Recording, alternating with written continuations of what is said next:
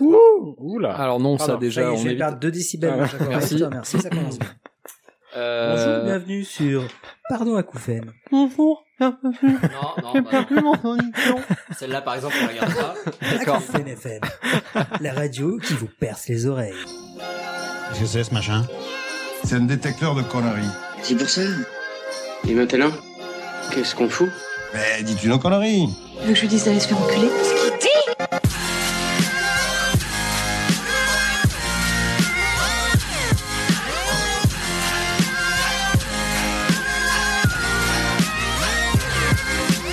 Vulgaire Je trouve ça vulgaire Oui, je trouve ça vulgaire. Bonjour et bienvenue pour ce nouvel épisode de Pardon Maman, le podcast de vulgarisation qui traite des petits et des grands sujets pour les rendre les plus vulgaires possibles. Aujourd'hui, avec moi pour vous divertir, j'ai une fine équipe à commencer par Juan. Hello. Ça va Mais paisible. Ah, c'est Plutôt cool, bien. ça va Fait très chaud. Bien que tu gardes ton accent. Ouais, ça va, c'est le début, c'est le début. Euh, Hicham, comment ça va Très bien, et toi Ah, Très bien, merci. Toi aussi, tu as chaud Mm. Ouais, ouais, bah on va faire avec, hein. écoute, on a pas trop trop le choix. Malheureusement, aujourd'hui, pas de Camille avec nous. Eh On non. va devoir faire sans. Euh, elle est prise, occupée, retenue. Elle est à Besançon, elle a été recrutée par euh, Sea Shepherd. Mais Oui. personne n'a eu les couilles de lui dire qu'il n'y avait pas de, de D'eau. cétacés Hum, hum. euh, là-bas, donc elle reviendra sûrement. Mais par La contre, semaine cet, prochaine. euh, cet engagement, cette abnégation, c'est beau, c'est beau. Ouais, Ouais, alors, on est pas ju- juste pour qu'on reste quand même dans un, un épisode de Pardon Maman. C'est abnégation que. Non, non, non, on va dire quatre fois Franche-Comté, comme ça on aura Vas-y. fait le quota. Bah, je te Franche-Comté Franche-Comté. Franche-Comté. Et, Franche- et notre invité peut peut-être dire Franche-Comté, puisque nous avons un invité. Franche-Comté, Ah, merci. qui n'est autre que Sébastien Liebus. Bonjour. bonjour. Ça va Ça va bien. Jusqu'ici, ça va. Ça va, tu tu étais bien Ah. Ça, reçu. va. ça fait 30 secondes, ça va. Euh, Sébastien Liebus, que vous connaissez peut-être, puisqu'il est cofondateur, ça, si je ne dis pas bêtise. Jusqu'ici, ça va aussi. Voilà, du Gorafi, toujours bon. Aussi. Voilà, ça va. Donc vous avez peut-être vu euh, des, des œuvres de sa plume et, euh, et de, de son cerveau fécond. On est un tout petit site sur internet, on débute. Oui, voilà. Personne Mais ne avec, connaît. avec des news euh, pas, pas piquées des Mm. hannetons. Ouais, j'en ai entendu parler moi par euh, une certaine Christine Boutin, enfin, Ah, on- son histoire. Oui, Voilà. c'est une, de- c'est une de nos rédactrices, en fait. Très bien. On lui a fait un- on lui a Elle fait un était stagiaire, contrat. elle a bien bossé. euh. Non, mais euh, en fait, à force qu'elle euh, qu'elle reprenne tellement de nos infos, on lui a fait un contrat. en je fait. disais, il y avait une plume, il y On avait a, quelque ré- on a dû chose. régulariser ça avec la- l'inspection du travail parce qu'il nous posait des questions. Ah, bah, c'est de là que vous avez les subventions, très bien. Exactement. Ça et l'argent de la drogue. Mais chut, Je parle pas. On n'a rien dit. Et Hicham, ça va Euh, oui, pourquoi tu enchaînes avec moi après la drogue Bah, je dis qu'il y avait un rapport direct, tu m'as regardé dans les yeux quand... Bah, Non. pourquoi t'es en train de Tu de- t'es bouché de une fouiller narine. tes poches, de cacher des trucs Pose la C'est quoi que cuillère. tu caches sous la table La vas-y montre. montre. Bon, de quoi on va parler aujourd'hui, Ah Ilias bah, déjà, avant de voir de quoi on parle, euh, on en vient de passer notre magnifique anniversaire. Ah oui, c'est Absolument. vrai. C'était le 25 mai, donc il y a C'était quelques jours. top. euh, à l'heure, on enregistrait trop C'était bien. beau. Donc on tient à vous remercier toutes et tous. C'était Oh, trop carrément. cool.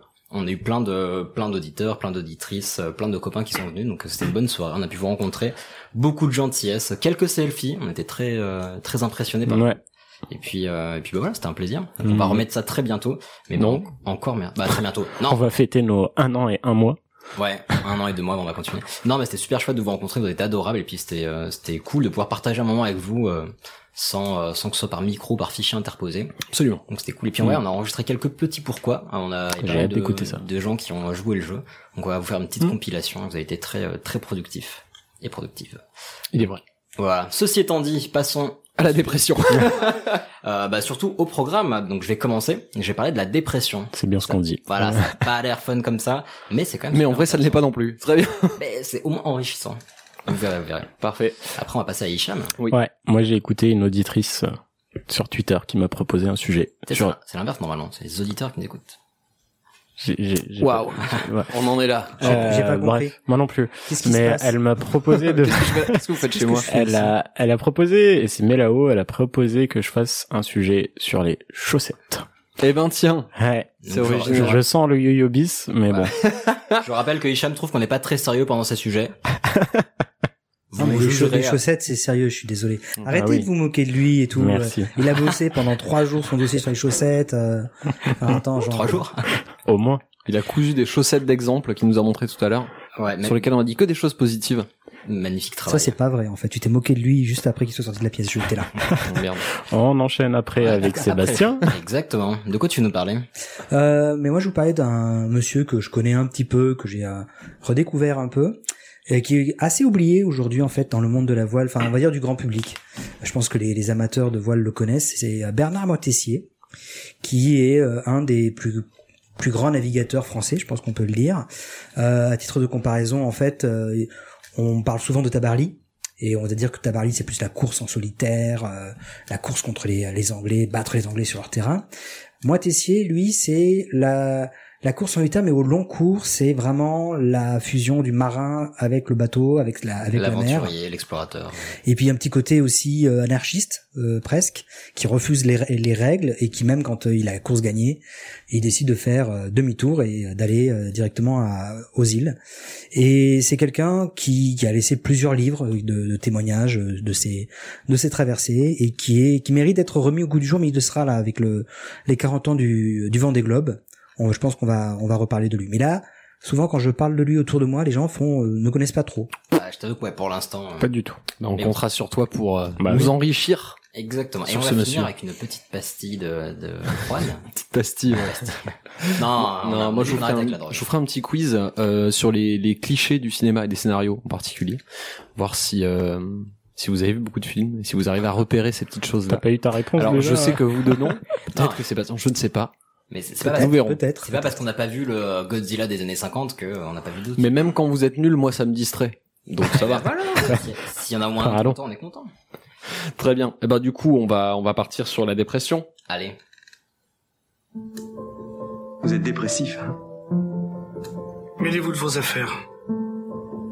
C'est quand même triste, un jeune homme seul devant sa soupe.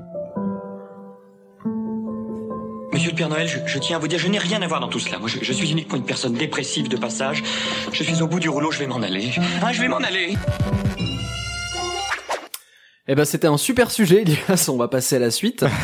J'avoue que le... Rien que le jingle. Mais moi je l'aime bien. Donc voilà. Hicham, tu vas nous parler des chaussettes, c'est ça Alors, Alors, ça fait, ça fait certes très mélancolique, moi j'aime bien, je trouve beau. non du tout. Mais euh, j'avoue que ça fait bader un petit Là, on a peu. perdu 17 auditeurs. d'un coup.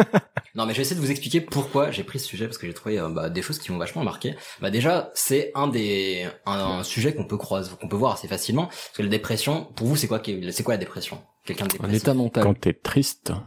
Ok, c'est un bon début. Enfin, c'est un bon début, c'est pas ça. Mais Oui, faut- non, faut mais- autant que tu le dises. bah t'es triste euh, tu tu vas pas bien euh, c'est un truc euh, qui change en toi Ou C'est pas la, c'est pas la. Ah, C'est pas la puberté. puberté. merci, merci, merci. Air check. Euh, non, c'est pas du tout la puberté. Non, mais c'est intéressant de voir ça. C'est que effectivement, on a une, on a une image de d'altération psychologique, mais en fait, c'est beaucoup plus complexe que ça. Donc, l'état dépressif, c'est comme tu disais, hein, une altération des, des émotions et du comportement. Mais en fait, c'est la dépression, ça va être, enfin, de manière aiguë, ça va être beaucoup plus compliqué que ça, et ça va être une, euh, une maladie complètement. Et il y a une composante à la fois psychologique et physiologique, et c'est la considération de ces deux composantes qui a permis de faire avancer la recherche là-dessus. Donc euh, la dépression, la dépression nerveuse, donc la maladie, c'est une des dépressions possibles. C'est pas du tout une tristesse passagère, une nostalgie de l'expat ou un chagrin d'amour. C'est beaucoup plus grave que ça. En fait, il y a euh, il y a neuf symptômes pour la dépression nerveuse et pour considérer que quelqu'un est dans une dépression nerveuse, donc une forme aiguë de dépression, euh, faut euh, que la personne ait contracté, enfin présente cinq des neuf symptômes pendant au moins 15 jours continus.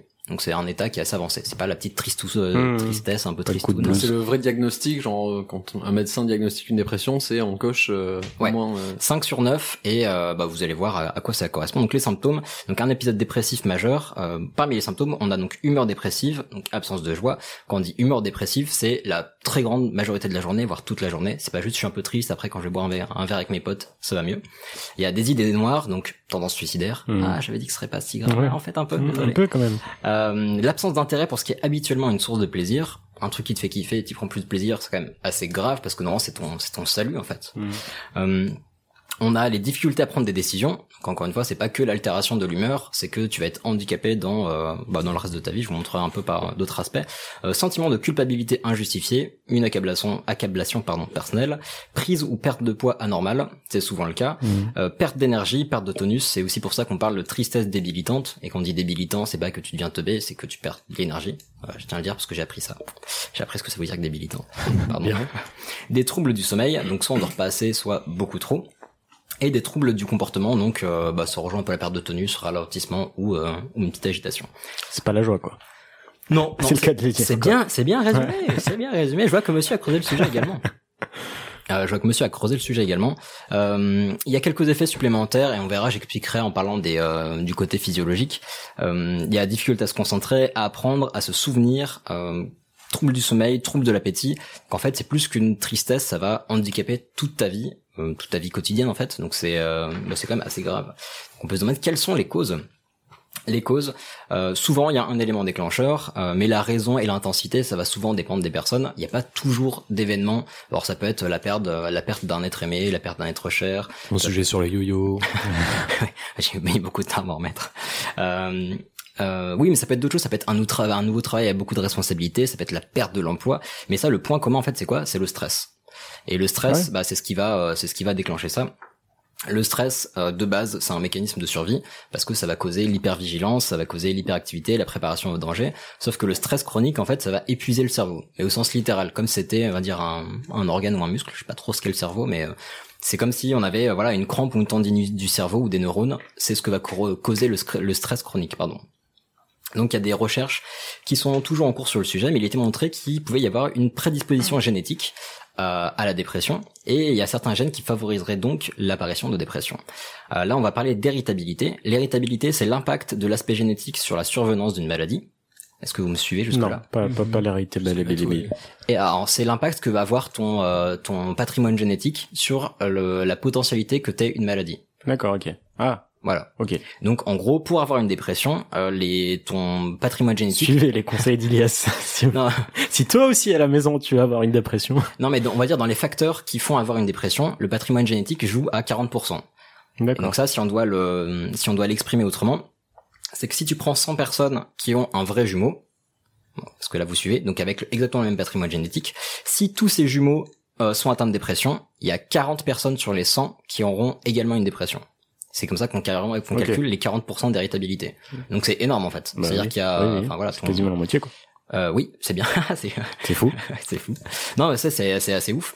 Mm. Donc encore une fois, on voit que c'est pas que psychologique parce qu'on présente beaucoup la dépression comme une maladie avec des aspects, et des euh, des tenants et aboutissants psychologiques. Et on a isolé dans, avec les recherches certains gènes dans le cadre des euh, bah, d'études et euh, certains gènes qu'on a isolés sont euh, impliqués dans la régulation du transport de sérotonine. Donc là, on va attaquer le- les mécanismes physiologiques et on va voir les les dégâts, les impacts que ça peut faire. Jusque là, ça va tout le monde suit. Oui. Oui. Parfait. Donc on disait euh, régulation et transport de sérotonine. La sérotonine, c'est quoi C'est un neurotransmetteur. Et pour faire, alors cette partie en fait qui est plus technique, je vais essayer de la faire plus simple pour vous montrer un peu les, euh, les, te- enfin voilà les, les mécanismes en jeu. On a eu, bah tiens, on en reparlera, mais des personnes qui nous ont apporté des précisions sur les tests ADN. C'est super cool. Là, j'essaye de simplifier, schématiser, mais si vous avez des précisions à apporter, n'hésitez pas à le faire, c'est toujours avec plaisir. Donc, euh, donc là, la sérotonine, c'est un neurotransmetteur qui va aider à la communication entre les neurones et qui va aussi être impliqué dans la régulation de l'humeur et du sommeil. Donc, en gros, si la, tro- si le- la régulation du transport de sérotonine est niquée, on va, euh, on va, pardon, on va avoir des neurones qui vont moins bien, euh, moins bien communiquer, donc des difficultés à réfléchir, à se souvenir, à intégrer des informations. C'est une sorte de catalyseur de ce qui, qui permet justement de d'échanger et tout ça là, non Bah en gros, t'imagines, alors là, je vais faire des trucs avec mes doigts, c'est pas très radiophonique, mais si t'as deux neurones bout à bout, il y a Ouais. la sérotonine qui va aider à communiquer de l'un à l'autre. D'accord, ok. Donc si t'as pas ça, c'est un petit peu la merde. Ok. Et ça sert à faire d'autres trucs aussi. Euh, Il y a aussi un mécanisme qui va être attaqué, c'est la plasticité du cerveau. Donc le cerveau, il va adapter ses connexions neuronales suivant ce qu'on va vivre, ce qu'on va faire, ce qu'on va apprendre. Euh, sauf que bah, quand on va avoir une dépression, cette plasticité, elle va, euh, bah, du coup, elle va jouer contre nous parce que le stress intense et, plon- et prolongé, pardon, ça va modifier la structure du cerveau, mais physiquement. C'est-à-dire qu'il y a des, il y a des connexions qui vont se fermer et ça va globalement, euh, pour schématiser, favoriser uniquement les routes qui vont qui vont véhiculer des, euh, des émotions négatives. Donc en fait, c'est un cercle vicieux qui va se mettre en place. C'est que euh, on va avoir du stress et des émotions né- négatives qui vont fermer des routes positives, qui vont du coup faire en sorte qu'on va ne capter et ne véhiculer que des émotions, enfin plus de d'émotions négatives, et ainsi de suite. Mais est-ce que, enfin, je sais pas si t'as la réponse, mais c'est lié à une fragilité des, des connexions qui font les réponses positives Parce que ça veut dire qu'on est genre préprogrammé pour euh, les, les, les pensées négatives et les. Non, c'est c'est que c'est le c'est le défaut de sérotonine et d'autres mécanismes que j'explique pas parce que c'est plus compliqué. C'est le fait que ce mécanisme soit en défaut qui fait qu'il y a des choses qui vont se fermer. Et... D'accord, mais c'est, mais ce qui est étonnant, c'est que ce soit uniquement des choses qui sont liées aux pensées positives. C'est la question que je me pose. Est-ce que ces Euh. connexions sont plus fragiles ou est-ce que c'est parce que la sérotonine s'avère qu'elle cible que ces connexions-là Bah, en particulier Bah alors j'ai cru comprendre parce que ça aide aussi au ré- à la régulation de l'humeur. Donc là les détails, je vous avoue que je les ai pas spécialement. Ouais, Et parce qu'il y a des gens qui prennent du plaisir à tuer des chatons, donc pour eux c'est quelque chose de positif, ce qui serait pas forcément pour vous, Ouais, mais- j'espère. Là ça va être ça va être de la chimie globalement. Et euh, si un truc, c'est pas, euh, c'est pas comment dire, c'est pas philosophique, social, c'est pas parce que tu es des chatons, c'est pas bien que ça doit pas, que la sérotonine va te faire sentir bien ou pas bien. Ah, J'ai pas dit que tu es des chatons, c'était pas bien. Mais voilà, ce qui, ce qui, ce qu'il faut retenir, c'est que effectivement, il y a des connexions qui peuvent se fermer, ce qui fait qu'on va avoir une capacité de concentration moindre, on va avoir du mal à se souvenir de choses qu'on sait déjà, on va avoir du mal à chercher mes mots, comme ça m'arrive parfois. Je ne suis pas, enfin, je crois pas que je le sois, mais euh, mais voilà, vous voyez ce genre de choses, en fait, ça peut vraiment handicaper dans la vie de tous les jours. Euh, va y avoir euh, également des effets sur l'hippocampe. L'hippocampe, c'est une zone du cerveau. Alors, je vois Hicham et Erwan qui se font des, euh, On se ventile. Ouais, exactement. Donc l'hippocampe, euh, ça contrôle l'humeur, la mémorisation, la concentration et l'acquisition de connaissances. Et aussi un truc très important, c'est que l'hippocampe, c'est une des une des zones du cerveau qui permet qui permet pardon de générer de nouveaux neurones. Et en fait, pendant la dépression, il va y avoir une atrophie de l'hippocampe. Et plus l'épisode dépressif Oh, dépressif pardon va être long, plus euh, l'hicco- l'hippocampe va s'atrophier. Donc non seulement on a des connexions qui se ferment, mais en plus on génère moins de nouveaux neurones.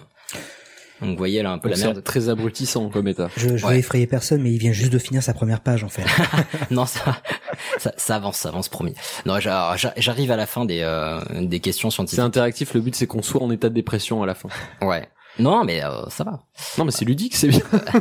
Bah, dites, alors, dites, dites-moi si vous avez des questions, euh, allez-y. Non, Alors, je, non. je finis juste avec les les, euh, les aspects, on va dire scientifiques.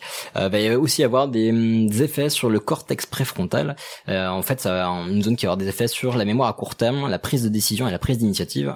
Donc encore une fois, un exemple de plus que c'est pas uniquement psychologique et que ça, bah c'est pour ça qu'on voit des cas extrêmes de dépression où les gens sont roulés en boule et ils peuvent plus. C'est juste que le cerveau a grillé, fondu. Mais Et, surtout euh, Mm. que ça rend le fait de sortir de cet état encore plus difficile. En gros, plus on avance dans la dépression, plus vraiment ça devient compliqué de... Et c'est- Et c'est pour ça, j'insiste, c'est pour ça qu'il faut, euh, bah, qu'il faut en parler, qu'il faut se faire accompagner. Enfin, c'est une maladie. J'en reparlerai après, mais c'est rien de plus qu'une maladie. Donc, faut, faut en parler, faire des trucs. Hein. Si on n'a pas honte d'avoir un rhume, il n'y a pas, il y a pas à avoir honte d'avoir- d'être en dépression. Euh, donc, on va partir là plutôt vers le traitement, puisqu'il y a des portes de sortie. Dieu merci. Donc déjà, on a un épisode dépressif qui peut prendre euh, fin euh, un peu de lui-même, enfin avec des événements extérieurs, extérieurs, mais voilà, il peut prendre fin même après plusieurs mois, mais le risque de rechute est euh, assez élevé. Donc sans traitement, plus on a eu, plus on a eu pardon d'épisodes dépressifs, plus on a de chances d'en réavoir. Euh, et, euh, et voilà, donc il y a des différents traitements qui existent. J'ai parlé principalement des antidépresseurs, très, enfin juste très rapidement. Euh, bah déjà, quelle image vous avez vous des antidépresseurs C'est-à-dire, Euh, ça vient caché. Ouais. on va s'en quel, servir. quel est l'effet Euh, Dans la société, il y a un la il y a une- somnolence, vraiment. euh. Ouais, ça, ça, ça, ça te permet de d'oublier un peu tes. Enfin, ça, ça te rend zen, enfin zen pas vraiment, flou. pas le terme que j'aurais euh, utilisé, Ouais, ouais. non, pas Plutôt, zen. euh, Ça te met en stand-by, on va Oui, dire. en fait, Ouais. c'est ça. Ouais, ça te permet de. C'est zen, mais le mauvais côté du zen, ça, quoi. ça limite les connexions dans le cerveau et ça te fait, euh, ça te fait moins penser à certains trucs et tout. Mhm. Enfin voilà, ça, ça relâche la pression du cerveau. Mhm. Après, c'est vrai que ça te fait dormir, et, Ouais. dormir énormément. Alors justement, euh, l'intérêt des antidépresseurs, on a vu le, enfin de certains antidépresseurs, euh, on a vu les dégâts que ça pouvait faire. En fait, le- la- l'intérêt des antidépresseurs, c'est de réparer tout ça, donc de faire en sorte que la communication repasse mieux entre les neurones, de faire en sorte que l'hippocampe puisse fonctionner, que d'autres choses puissent fonctionner. Ah bon donc c'est pas que un assommoir, c'est ça va pas changer la personnalité, ça va permettre. Il y a eu des, enfin j'ai vu des témoignages il y a quelques semaines, quelques mois, qui m'ont euh, un peu aiguillé vers ce sujet qui disait en fait les antidépresseurs, c'est ça change pas ma personnalité, ça me permet d'être moi-même justement. Donc après il y a des traitements différents Ah ouais. bah, parce qu'en fait au lieu de tout voir en, en noir, tu vas rééquilibrer et tu vas euh, Tu vas tout voir en flou. non mais tu vas pouvoir euh, réavoir un comportement plus équilibré que si enfin des mm, une vision des choses plus équilibrée que si t'avais que tes co- enfin une majorité de connexions négatives. Hmm. Donc tu vois tes connexions qui sont pétées, ça va faire en sorte que ton cerveau marche mieux, qu'il soit plus stable et c'est l'intérêt. C'est pas c'est pas D'accord. c'est pas que euphorisant, c'est pas c'est pas de la drogue en fait. Sinon Ouais, on ouais. filerait du LSD à tout le monde et ouh, c'est parti, on les enverra en boîte avec un coup de pied au cul et puis ça serait réglé. Mais euh, Non, c'est surtout que ça permet à ton cerveau de travailler moins, parce qu'il est moins occupé à certaines pensées, et peut-être de se réparer plus vite. Ah, moi j'aurais plus j'imagine. vu ça comme ça que ce que tu viens de dire. euh, alors précisément Alors tu viens de lui casser son sujet là en deux deux. mais écoute, Ah. Voilà. je, je ne pense pas. Bravo. Je, je demande, je demande confirmation, mais Non, En mais gros- euh, oui, c'est toi qui as fait des recherches. hein. Bah, bah, surtout moi ce que j'ai ce que j'ai retenu qui était le plus important c'est que le but c'est que pas que ça, ça te change ta personnalité mais que ça répare D'accord, euh, et ok. que ça stabilise Hmm. ton Mhm. cerveau qui a eu bah, quelques euh, quelques complications. T'as intérêt que ton dossier chaussettes ils sont en béton. On va Ouais. pas te rater toi derrière. hein. Fais gaffe. Parce que hein. moi je porte des Merde. chaussettes monsieur hein. Ah ouais, non, Alors mais fais le euh, Et malin, depuis là. que je suis tout petit, en plus. euh, du coup les traitements alors euh, Les traitements, c'est assez long, parce que c'est quand même, bah, on voit que c'est plus qu'une une jambe cassée. Donc ça peut prendre 2 à 3 semaines de traitement pour voir apparaître les premiers effets, 3 à 4 mois pour sortir de la phase aiguë, et ensuite il y a plusieurs mois pour stabiliser l'état et euh, réduire le risque de, de rechute. Et tout ça, c'est, euh, comment dire, le but c'est d'avoir un cerveau plus stable et juste de, bah, de pouvoir vivre normalement, en fait, tout simplement. Mais tout dépend du niveau de dépression. non Enfin, je sais pas s'il y a des niveaux de dépression. Ouais, bien sûr. Alors ça, pareil, j'ai pas creusé toutes les différentes dépressions. J'imagine que les experts et les personnes qui sont plus touchées par ça euh, auront beaucoup plus de choses Ouais. à apporter. Ouais. Mais ouais, il y a plusieurs types Hmm. Ok. de dépressions différents, plus ou moins aigus. Il y en a qui partent avec des psychoses où tu vas avoir des choses un peu cheloues. Et là, c'est vraiment les niveaux ultra aigus de ouf. Où là, faut pas déconner, faut vraiment directement Ouais. aller voir des spécialistes. Euh, et puis il y a des choses où, bah tiens, j'en parlais vite fait, c'est euh, je crois que c'est le syndrome de Cotard, où en fait tu vas avoir carrément des négations de parties de ton corps. Tu vas dire cette partie de mon corps n'existe pas.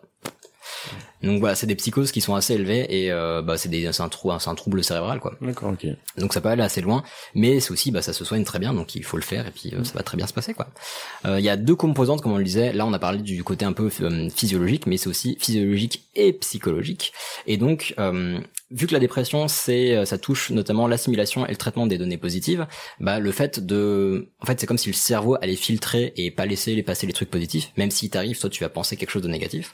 Donc on peut aussi avoir un traitement psychologique un accompagnant pour euh, aider la personne à reconsidérer les choses différemment et même les on va dire les personnes qui ne sont pas touchées peuvent euh, accompagner les, les malades en transmettant plus d'ondes positives parce que même si le cerveau filtre il n'occulte pas tout et donc bah même si c'est bien de se faire suivre et de bah, d'avoir un accompagnement bah en tant que personne proche on peut toujours faire des choses euh, un peu sympathiques et ça me fait penser à ceux qui ont écouté je crois que c'était l'épisode 5 de la saison 1 je ne sais plus Euh, je sens que Pim Pam Poum va encore se moquer de moi mais euh, l'épisode sur le l'expérience du billet perdu, c'est qu'en fait c'est très simple, c'est qu'avec quelques paroles, on peut vachement changer la façon de penser des gens.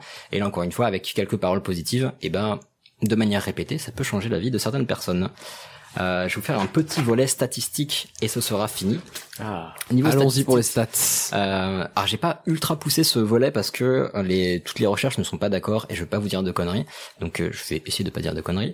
Mais en 2017, l'OMS a déclaré la dépression, euh, enfin que la, déclare, la dépression pardon était la première cause de morbidité et d'incapacité. C'est déjà une bonne, euh, une bonne source, quoi, l'OMS. Bah, c'est- j'espère. Je, Ouais. Voilà. Bah, c'est pas Ah, le Gorafi quoi. Ouh, no pun intended. Mais envoie-lui une bière à la tête. Non, non, non, non, il a raison. il a raison. Ah Euh, si vous si vous faites un sujet sur la dépression, je serais très curieux de le lire d'ailleurs. Mais euh, ça n'a pas l'air d'être au programme via ce double haussement de sourcil. Ouais. never ever ever. C'est dommage que ça n'a pas été visé là. parce que- ok. Ah, peut- Peut-être. Bon, il y a peut-être que moi ça intéresse la dépression, mais.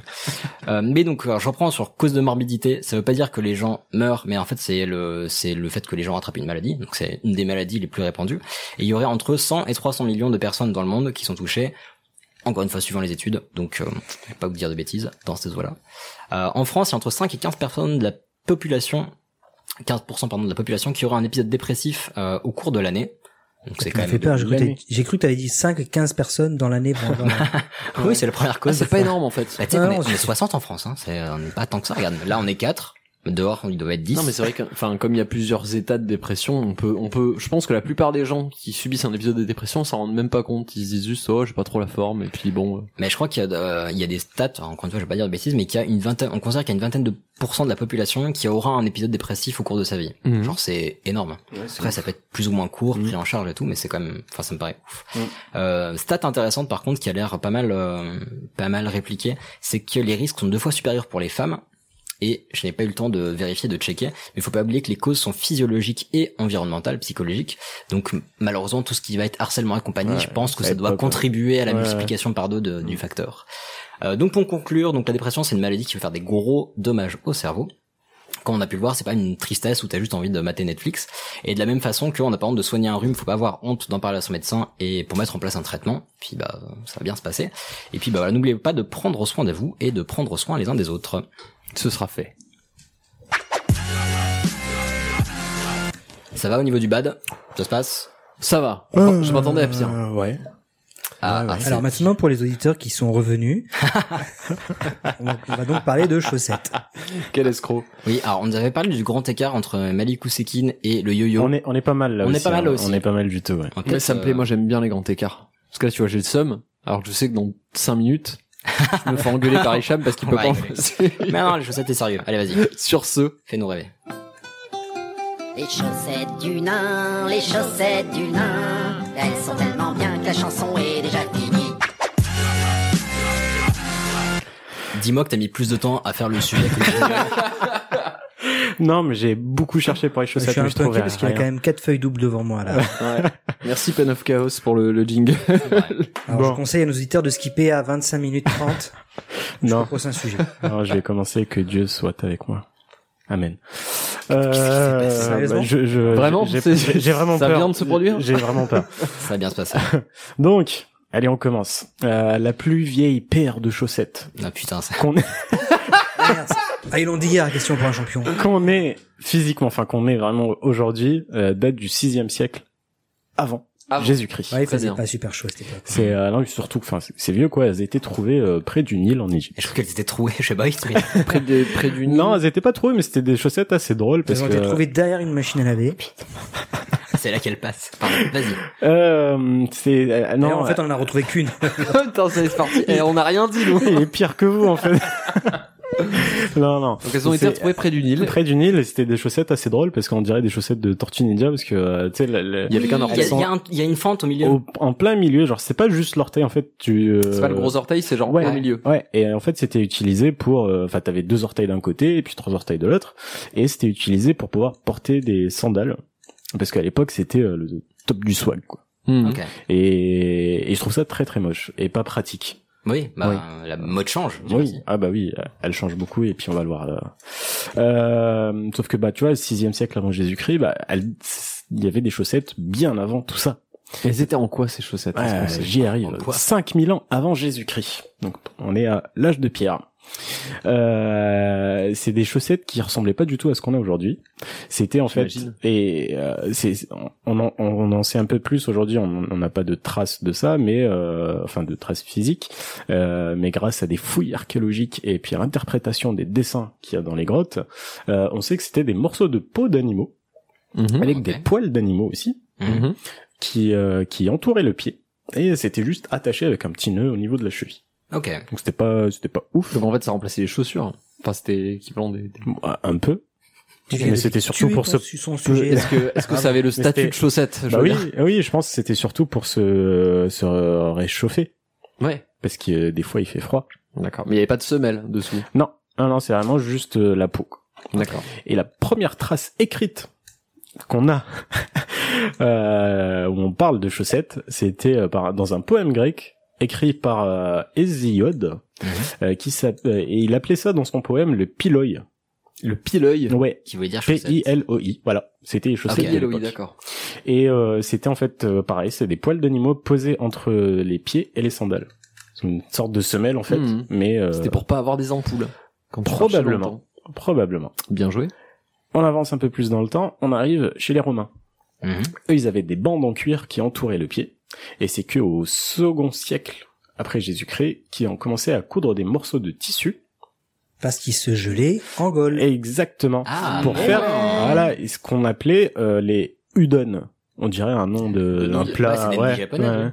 ouais. Udones ou je, je je parle pas latin mais euh, Non, non, voilà. et en fait, ouais, j'avais lu qu'ils faisaient, comme il faisait plus froid en Gaule que- qu'à Rome, ils avaient dû adapter leur, euh, et trouver un système pour se couvrir les pieds. c'est ça. Ah bah les jupettes en cuir, Ils ouais, ça avaient- devait faire léger quoi. Ils avaient déjà à l'époque inventé le l'écharpe. Ils avaient lâché les jupes ou pas en Gaule Je pense pas non parce que c'était un, Et un jeu de, j'ai un jeu de mots, là? Non, il n'y a pas de Non, jeu non. de mots. Si, si. Non, c'était une Ah, vraie non. question. Contre Pétri. les guppes en Gaule. Je suis pas en Gaule. Non, les- Non, je vois pas. Non, je sais pas. J'ai pas non plus. Non, non plus, il n'y en a Bon, pas. ok. Vas-y. Bah, dans tous les cas, ça ressemblait beaucoup déjà à, à ce qu'on porte aujourd'hui comme chaussettes. Euh, et puis euh, Ah, ce qu'on porte ou ce que toi tu portes Parce que les tiennes ressemblent la pas aux forme. nôtres. Hein, je, te- Ouais, je je te dis. parle de la forme. Euh, les premières chaussettes en laine ont été découvertes justement à Vindolanda, et ça c'est au nord du Royaume-Uni, Mhm. pour être plus précis à 80 km de Sunderland à l'ouest. Ah, Oui, c'est c'est sur le, c'est Tu sur le prends la mur. nationale 4. Je crois que c'est sur le mur d'Adrien, je crois. Il me semble. Vraiment sur le mur d'Adrien, ouais. Non, en fait, il y a- c'est Vinolondra, je crois que c'est un fort qui, sur le mur d'Adrien, euh, Juan, je vais dire deux réponses et tu couperas la mauvaise. oui, non. Je ne couperai rien du tout. Non, mais en fait, ils ont fait, ils font, euh, ils font pas mal de recherches archéologiques là-bas et je crois qu'ils ont trouvé des, euh, des petites plaquettes en bois et qui en fait servaient de correspondance aux soldats romains qui étaient postés euh, à cet endroit-là. Et en fait, on a découvert d'ailleurs que dans les, dans les tablettes, ils appelaient les, les Écossais euh, des, enfin, ils ils leur avaient trouvé un petit surnom qui veut dire petit, euh, chétif ou un truc comme ça. Ah ouais. Mmh. Hmm. Ah ouais. Donc les Romains en plus étaient- avaient des, des espèces de connotations racistes sur les peuples qu'ils asservissaient. Ils étaient Ah, C'est pas salauds, très très hein. gentil. Ah, les salauds. Mais, mais c'est c'est drôle que tu me parles de tablette parce qu'ils ont trouvé une, une tablette romaine où c'était écrit dessus euh, envoyer plus de chaussettes. Il fait vraiment. ouais, ouais, je On te se vraiment- caille. ouais, ouais. Incroyable. Ouais. T'as C'est- trouvé une bonne commande, quoi. Ouais, ouais, c'est ça. Bon commande de la redoute qui n'est jamais arrivée. Qui n'est jamais arrivée. Et des masseurs de visage, s'il vous plaît. Et à côté, on a trouvé le colis Chronopost que évidemment le mec avait jeté là. Comme d'hab. Euh, on avance un tout petit peu plus, donc on, maintenant on arrive au Moyen Âge. Euh... Oui, bon. Ils Ouais, non, étaient- mais très bien, oui, très bien. oui. Euh, les chaussettes n'étaient pas toujours, enfin n'étaient toujours pas élastiques, Euh, et donc pour éviter qu'elles tombent, bah, elles étaient plus longues. Et elles arrivaient jusqu'à la hauteur du genou en fait, un peu Mhm. plus haut, et elles étaient équipées de jarretières pour pouvoir les fixer. Et Jartière, ça date du Moyen-Âge. Ouais. Vraiment Ouais, ouais. Je pensais que c'était beaucoup plus tard. Après, enfin, c'était, c'est- c'était pas non plus la jarretière sexy, quoi. Non, je vois très Voilà, bien. c'est ouais, Jartière, vraiment, Jartière, oui. Voilà. Ah, J'ai une question qui me vient maintenant et je Vas-y. la pose parce que j'ai peur de l'oublier. Très bien. Est-ce que c'est le dernier sujet de Camille sur les archiducs et les archiduchesses qui t'ont donné l'idée de faire le sujet sur les chaussettes Mais il a dit que c'était en- Ah, les Mais non, chaussettes il de a l'archiduchesse essayé, voilà, il a essayé de le Il a, il a- il a fait un regard accablé en mode Est-ce que moi je t'ai dérangé pendant ce Est-ce qu'il faut vraiment que je réponde à ta blague, J'ai respecté ton connard sujet sur la dépression. Respecte mes chaussettes, s'il te plaît. Euh, voilà. Non, c'est une question de status quo, monsieur. Reprenez, Isha. De qui Donc, Je on remets est- mes lunettes. On, on était. Personne n'a entendu ma vanne. Je suis Non, pas du Si, tout. si. Vas-y. euh, Non, il a dit, enfin, cette question de statu quo, j'avais fait de qui C'est tout. Voilà, c'est tout pour Ouais, moi. bien, Rendez-vous, bien, bien. rendez-vous. Je passe au rond-point le prochain, euh, la, la semaine prochaine et tout. Voilà. Ok. Euh... Mais si, c'était drôle. Ouais, C'était ouais, non, drôle. c'était- c'est- C'est pas ça le problème, c'est que j'ai toujours pas compris. On t'expliquera pas. On Fred Alex. t'expliquera, Ça c'est pas marche. grave. Euh, donc je disais donc ouais les jarretières pour les fixer et euh, j'ai même écrit grau. Euh... Non, mais tu cherches aussi. ouais ouais je sais je sais. Euh, en fait quand les culottes non, pas les culottes les Oui, les culottes, pantalons. voilà, les pantalons euh, devenaient plus courtes bah les chaussettes devenaient Plus longue plus longues. Ok. Ce qui Ça est fait sens. logique. Oui, oui, ça fait Euh, elles- euh, en fait, les chaussettes, elles s'adaptaient toujours euh, avec euh, la mode, Mhm. la mode de l'époque. Et qui dit euh, chaussettes plus longues, Dit. dit chaussettes plus chères. Ah, il y a eu la Ah. crise de la chaussette. Mais non, non, non, il n'y a jamais eu de crise de cha- Chaussette chaussettes. gate. mais en fait, euh, c'est arrivé à un point où en l'an 1000, on y arrive toujours à cet an 1000, c'est vrai. euh, les chaussettes cousues étaient devenues un symbole de noblesse à travers toute l'Europe. Ok, C'est-à-dire que si tu portais des chaussettes, bah t'es noble, quoi. très bien.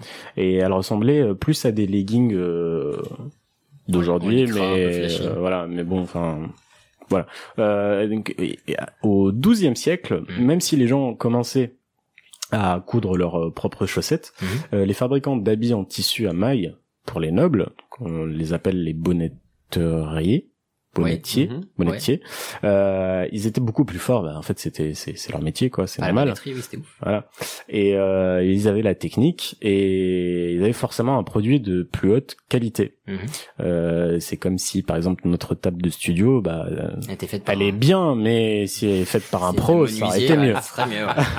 tu critiques. hein. Eh ben, là, si c'est t'es pas content, Euh, J'avais proposé. Bref, c'est pas le sujet. Au 15e siècle, je change d'époque.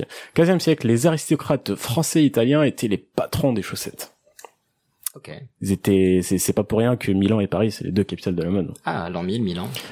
Oh. Wow. Et Sauf après, qu'on est on au se- 15e après, siècle. vous vous moquez parce que j'ai fait genre euh, Non, vraiment. statu ouais, quo euh, de qui franchement ouais voilà bravo ok Euh, ouais, donc c'était des patrons de la cha- des, des chaussettes. En fait, c'était des, des, des chaussettes en soie. Donc ils ont passé un nouveau level, Mhm. level up. Euh, elles étaient plus souples et plus élastiques. Et euh, ça permettrait, ça permettait aussi de montrer sa belle silhouette de jambes. Des jambes, euh, le galbe, tout ça. C'est ça, c'est ça, c'est ça.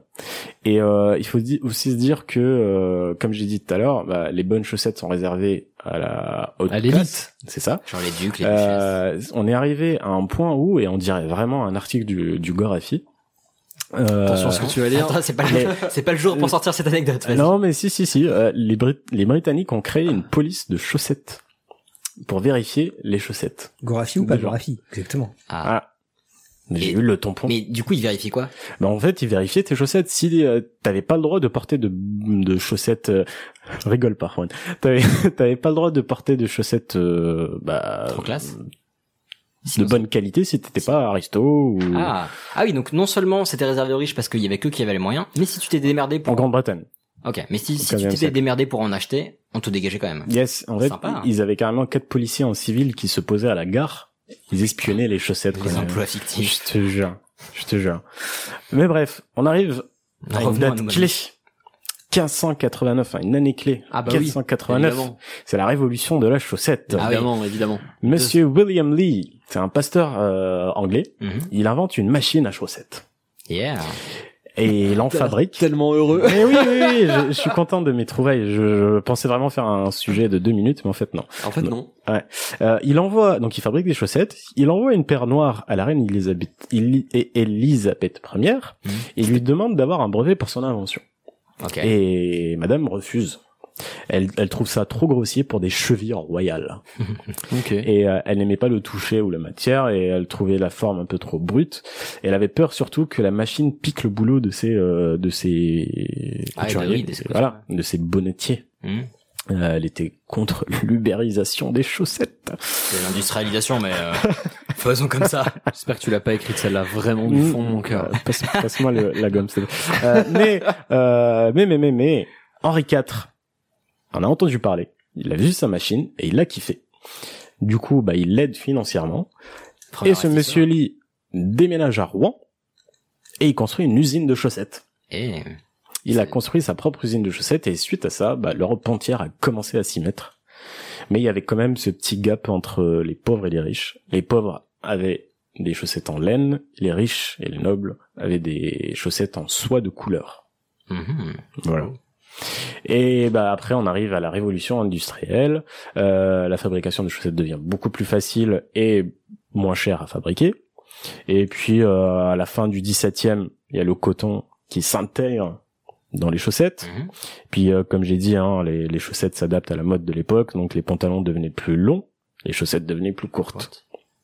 C'est là où on a aujourd'hui nos chaussettes euh, qui Ouais, arrivent ouais. en- en bas. C'est ça. Euh, et puis la dernière révolution des chaussettes, c'était l'introduction du nylon au coton.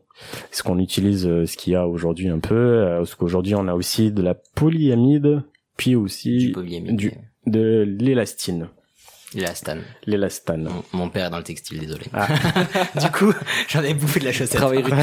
Et en Tu en as plus, il, en bouffé de plus, il la fait des chaussette. chaussettes, donc euh, Et je vais finir avec une petite, euh, un petit poème que j'ai trouvé sur internet. Ça s'appelle Ode à la Oh, Non, mais chaussette. Tu repousses les limites à chaque fois. C'est pas moi qui l'ai écrit, donc euh, aux j'ai le droit. auditeurs, défaites cette corde. J'appelle le CSA. Donc, je commence. Bien caché sous le pli d'un pantalon, ou bien pour les kleptomanes sous un veston, tu vis une vie anonyme. Derrière ton nom commun comme patronyme, chaussette. Caméléon, tu prends souvent la couleur des chaussures. Farfelu, souvent on te perd, c'est une chose sûre. Comment fais-tu pour prendre la poudre d'escampette dès que l'on te met dans la machine à laver, petite chaussette? Euh, non, ça c'est toi qui l'as écrit en fait. C'est beau. C'est magnifique. Ah, je, je suis rassuré, merci. Enfin, Très très très bon sujet chaussettes finalement. Bah oui, Très non, bien. non, Enfin, merci. euh, Mais là-haut, j'ai appris plein de choses sur les choses que les chaussettes que je porte euh, assez Oui. souvent pour ce- ces enregistrements. Oui, monsieur. Bah écoute, euh, C'était on bien. en est on en est enchanté. Euh, Ah non, encore une c'était- fois, non, c'était un très bon sujet. Ah, moi j'avais Merci. moi J'avais j'avais accueilli. j'avais une question, c'est est-ce que du Dis-moi. coup cette fameuse usine de la chaussette à Rouen, Ouais. qui est après toi la première, Ouais. est-ce qu'on peut la visiter aujourd'hui Ah. Je vais dire deux réponses. Tu me couperas la bonne. Hicham, c'est le sujet dont vous êtes le héros. Alors, oui, allez, page 4. C'est ça. Non, allez, minute 2. Bah, je regarderai moi si on peut visiter histoire de que j'y aille pas finalement, mais euh, mais c'est bon à savoir. Bien sur ce, On part à l'aventure. On va partir complètement à l'aventure. Allons-y. À vous de jouer.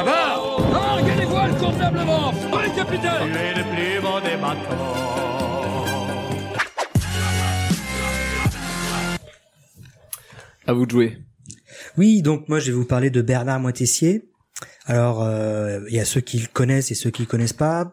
Je pense que ceux qui le connaissent savent à peu près euh, le parcours du bonhomme. Il est né en 1925 en Indochine. Il est décédé en 1994. Et euh, c'est euh, pour moi un, un des deux plus grands navigateurs euh, français avec Tabarly. Je pense que Tabarly est déjà un peu plus connu. euh, Tabarly, moi je le connaissais. En Mm. fait. voilà, c'est il est, il est- je pense qu'il est plus rentré que Bernard Moitessier dans l'imaginaire français, enfin du grand public. Euh, mais je pense que bah, nos parents, euh, eux, ont été bercés avec euh, avec les histoires de de Moitessier. Donc moi, je vais vous parler de euh, 1968 et de la première course autour du monde en solitaire et sans escale. Ça n'avait jamais été fait auparavant. En fait, on a, c'est un truc qu'on découvre En euh, course. en course, ouais. Ouais. ouais. En fait, on se rend pas compte, mais en fait, euh, à l'époque, c'était tout nouveau. Vous aviez un Anglais qui s'appelait euh, Sir Francis Chichester, qui venait de faire le tour du monde en solitaire avec une escale. Il s'était arrêté en Australie. Il est arrivé en Angleterre, il a été accueilli comme un héros et tout.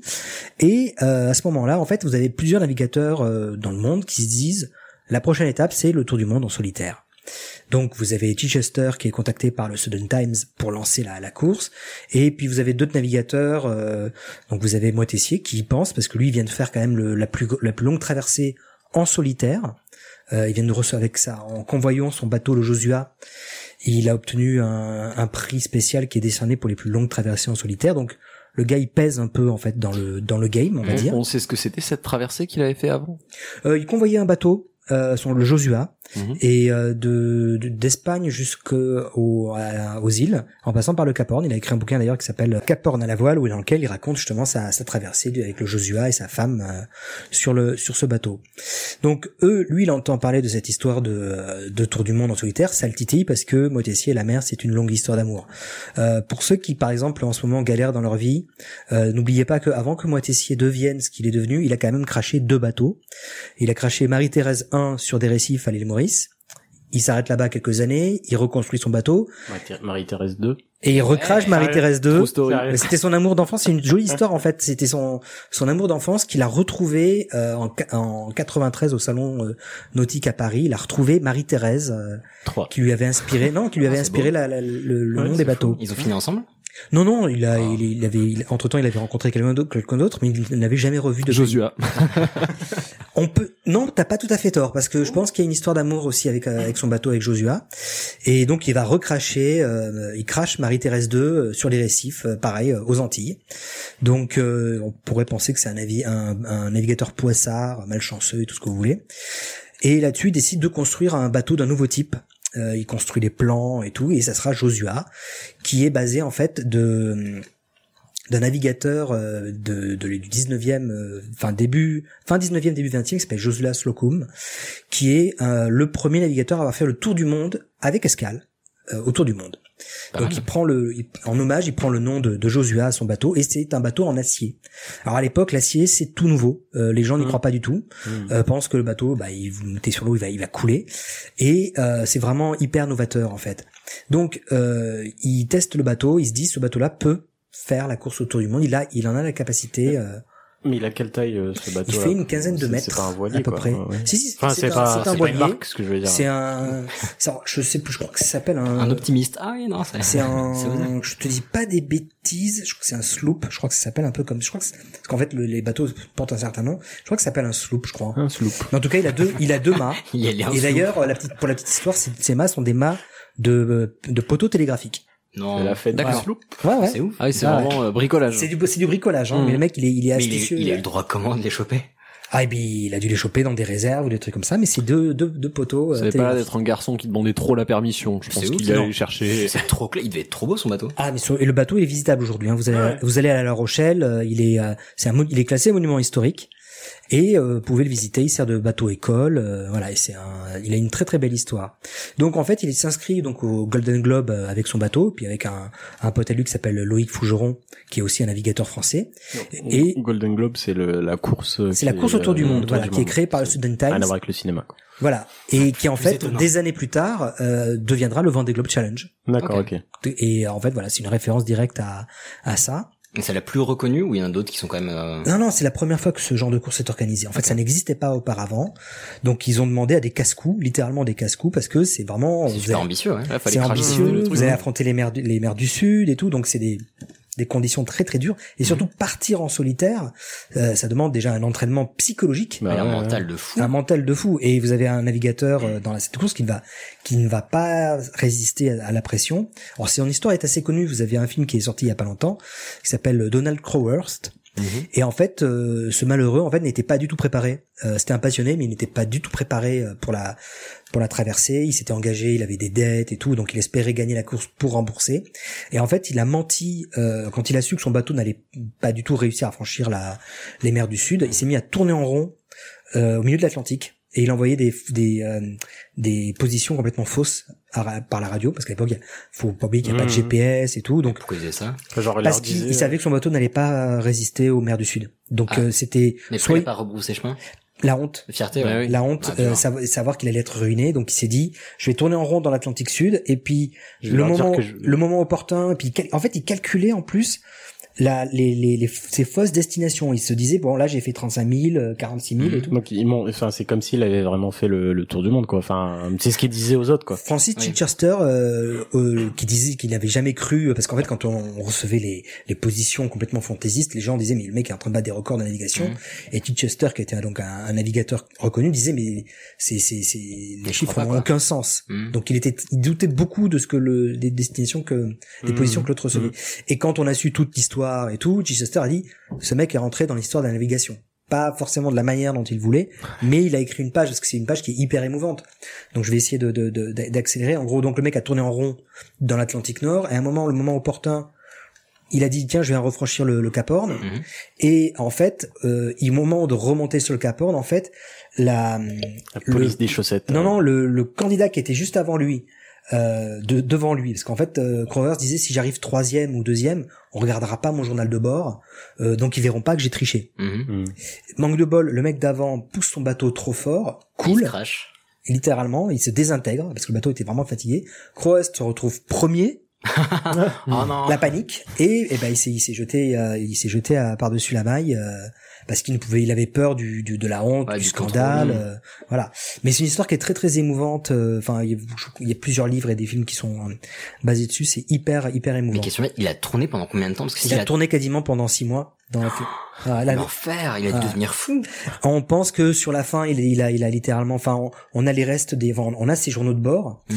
et euh, les trois derniers, les trois dernières semaines, ils sont dans une crise mystique en fait. euh, le, le pauvre, euh, je pense que le, le, le- il- voilà, il arrivait, il avait peur, il s'est mis dans une Ah, puis espèce de rongé par la culpabilité. complètement, euh, complètement. Et c'est terrible parce que c'est au final en fait, il a, il a, il, ce qu'il a accompli un truc quoi. Euh, mais c'est, c'est vraiment, c'est vraiment une histoire assez, euh, assez triste.